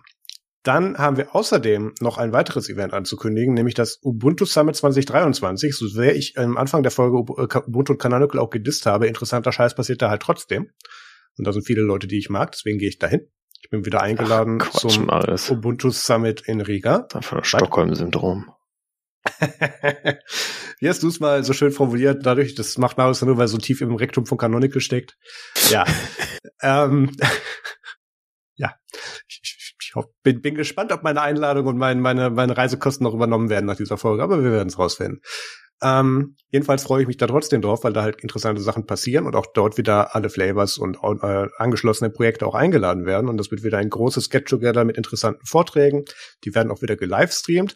Es wird auch andere dedizierte, tolle und hochwertig produzierte Videos von dort geben. Und mehr Details darf ich noch nicht sagen, aber ich bin involviert. Ähm, also deswegen werde ich sehr wahrscheinlich trotzdem anreisen. Ähm, und äh, ja, das findet statt vom äh, Gerade hatte ich das Datum noch. Also es findet statt, genau, November 3. bis 5. Äh, wieder im Redison Blue, äh, aber diesmal in Latvia, also in äh, Riga. Riga. Genau. Da ist auch gerade Guadec, also die GNOME-Konferenz. Das ist richtig. Ähm, ich werde gucken, also Plan ist, dass Monika und ich ein paar Tage vorher anreisen schon, ähm, damit wir da so ein bisschen was von der Umgebung sehen, bevor wir den Rest der Woche im Hotel verbringen. Es soll schön sein. Ich weiß jetzt nicht, wie schön es da im November ist. Im November könnte es da schon ziemlich dunkel mhm. sein. Ja. Doch ein bisschen nördlich, aber ähm, ich habe eigentlich immer nur gute Dinge von Riga gehört. War aber selbst noch nicht da. Ja, und der Plan ist dann die Woche, beziehungsweise der, ist denn das äh, knapp, naja, es sind sogar zwei Wochen noch, das könnte zeitlich interessant werden. Aber wir gucken mal, dass wir es vielleicht auch noch auf die Guadec schaffen. Können wir aber noch nicht genau sagen, weil die findet auch die in Riga statt. gerade, Marius. Äh, die ist dann nicht mehr. Da schafft die es nee, nicht. Nee, Entschuldigung, da meine ich, da meine ich nicht die, da meine ich nicht die Guadec. Welche Konferenz meine ich denn? Dann noch äh, was? Open Source, das müssen, das muss ich, warte, das müssen wir gleich nochmal einsprechen. Open Source Conference, Riga, August. Das Ubuntu Summit findet vom 3. bis 5. November statt und äh, die Woche drauf, vom 13. bis 15. November, findet die Linux Plumbers Konferenz statt. Ah. Ähm, und da gucken wir mal, wenn wir das mit dem Aufenthalt äh, noch so weit verlängert kriegen, dass wir da dann auch mal vorbeischauen. Zumindest Monika und ich, da schauen wir mal. Ähm, also der November ist ziemlich voll wieder. Ja, haben wir noch mehr Events? Mm. Nee. Aber zum Ubuntu Summit packe ich noch einen ganzen Haufen Links und äh, Call for Proposals und Abstracts und äh, ganzen Infos und die Accounts auf Social Media packe ich alle noch in die Description. Da hat mir der Maru extra noch mal einen Haufen Links geschickt für.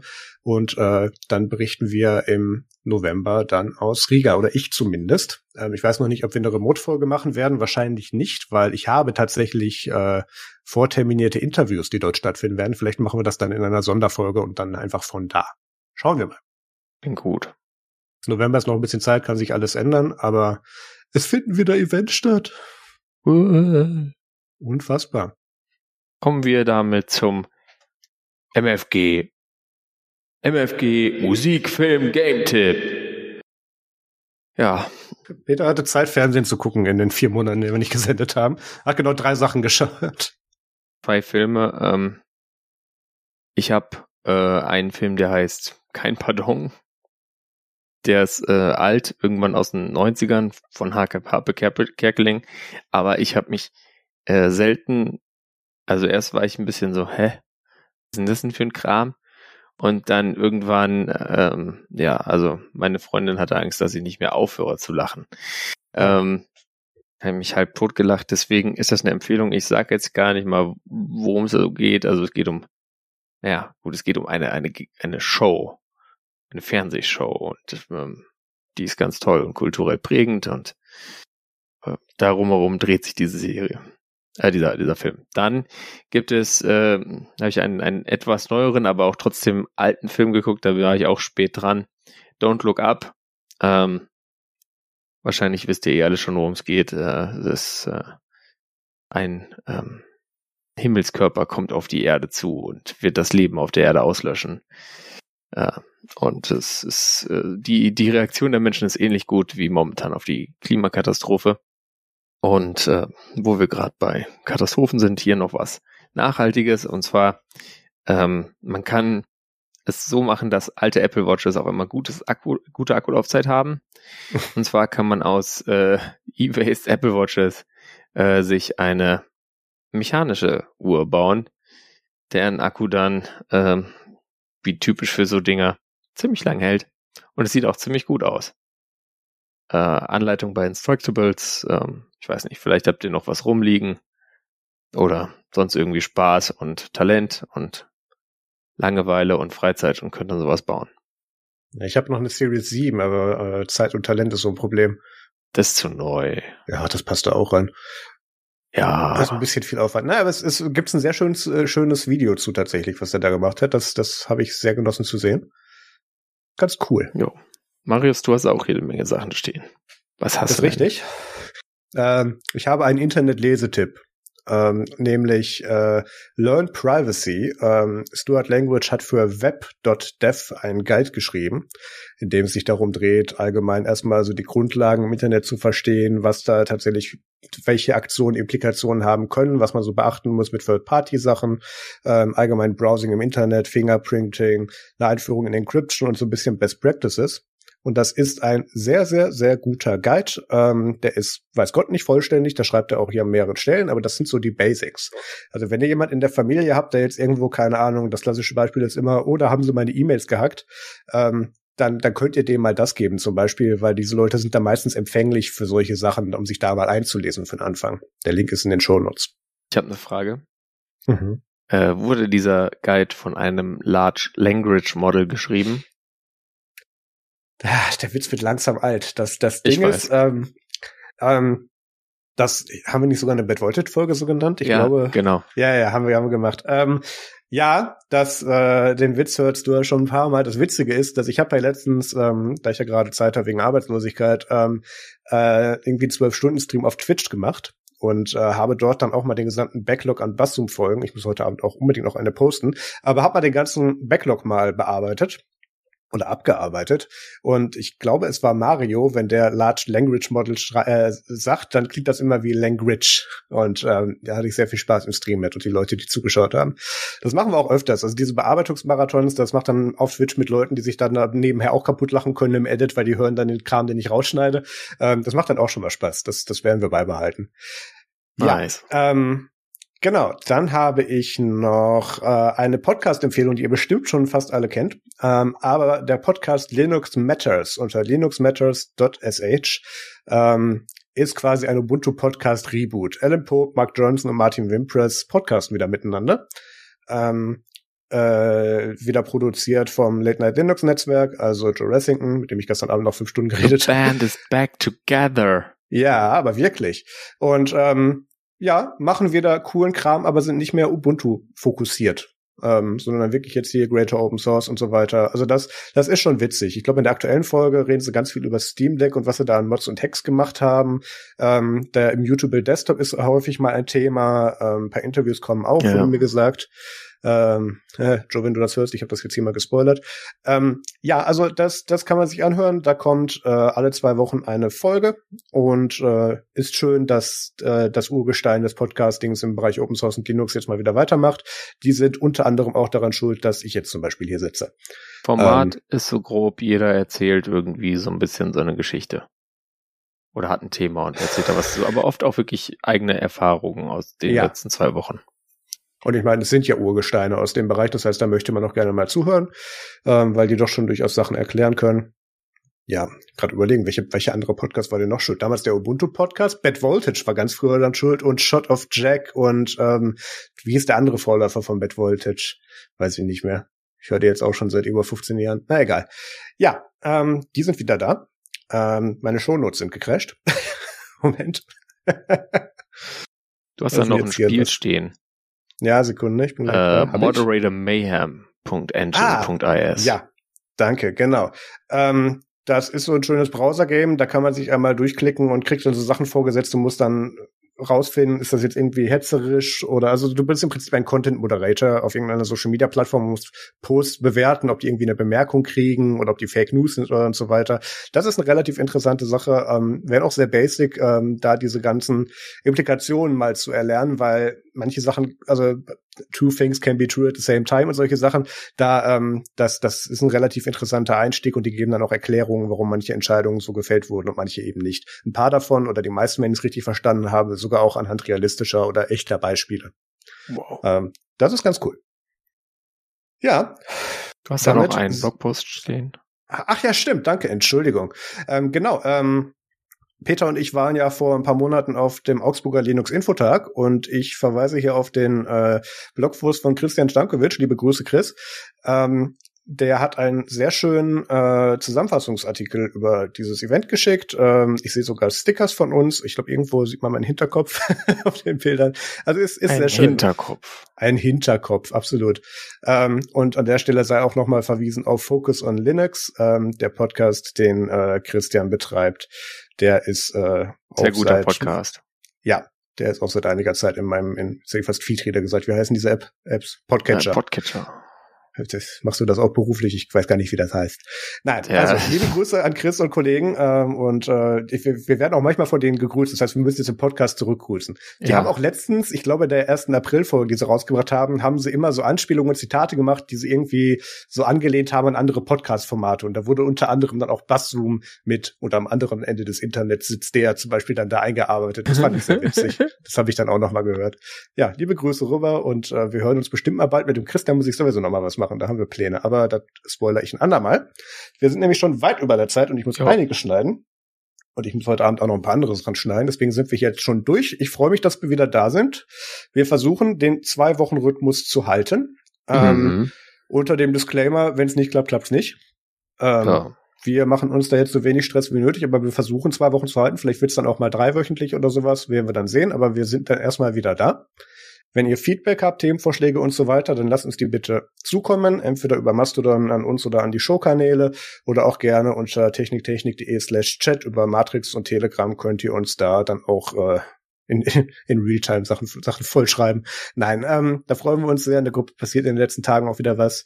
Ähm, und dann hören wir uns in hoffentlich zwei Wochen wieder. Im Outro singt jetzt noch kurz Frank Sinatra was. Und äh, ja, Vielen Dank fürs Zuhören, macht es gut und bis zum nächsten Mal. Macht's gut und habt viel Spaß am Gerät. Und genießt das Camp, falls ihr da seid.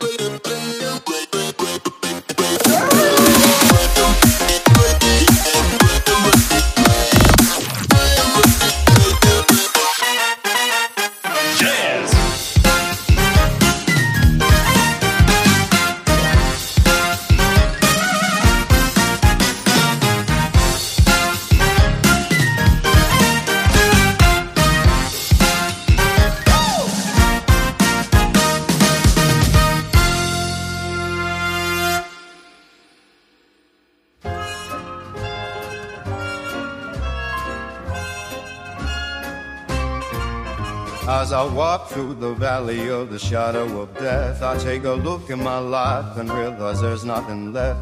I've been blasting and laughing for so, so long that eating my mama things and my mind is gone. And I ain't never crossed a man who didn't deserve it. Me be treated like a punk, you know that's unheard of. You better watch how you talking and where you're walking, or you and your homies might be lying and chalking. I really hate to trip, but I gotta load. As I croak, I see myself in a pistol smoke. Oh, I'm the kind of G the little homies wanna be like I'm on my knees in the night, saying prayers in the street light. Been spending most their lives living in the gangster's paradise been spending most their lives in the gangster's paradise. Look at the situation they got me facing. I can't live a normal life. I was raised by the streets, so I gotta be down with the hood team. Too much television watching got me chasing dreams. I'm an educated fool and money on my mind. I got my pen in my hand and a gleam in my eye. I'm a local gangster set tripping banger, and my homies is down, so don't arouse my anger. That ain't nothing but a heartbeat away. I'm living life do or die. What can I say? I'm 23 now, but will I live to see 24? The way things are going, I don't know. Been spending most their lives living in the gangster's paradise. Been spending most their lives living in the gangster's paradise. Keep spending most our lives living in the gangster's paradise. Keep spending most their lives living in the gangster's paradise.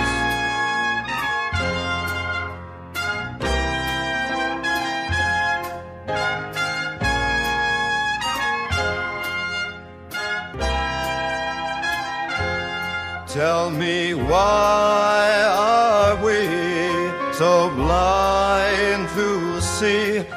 the ones we hurt are you and me? Power and money, power minute after minute, hour after hour. Everybody's running that carpet and they're looking. What's going on in the kitchen? That pot of dough is cooking. They say I've got to learn, but nobody's here to teach me. They can't understand it. How can they reach me? I guess they can, and I guess they won't. I guess they promise how I know my life is out of love been spending most their lives living in the gangster's paradise. Been spending most their lives living in the gangster's paradise. Keep spending most our lives living in the gangster's paradise. Keep spending most our lives letting in the gangster's paradise.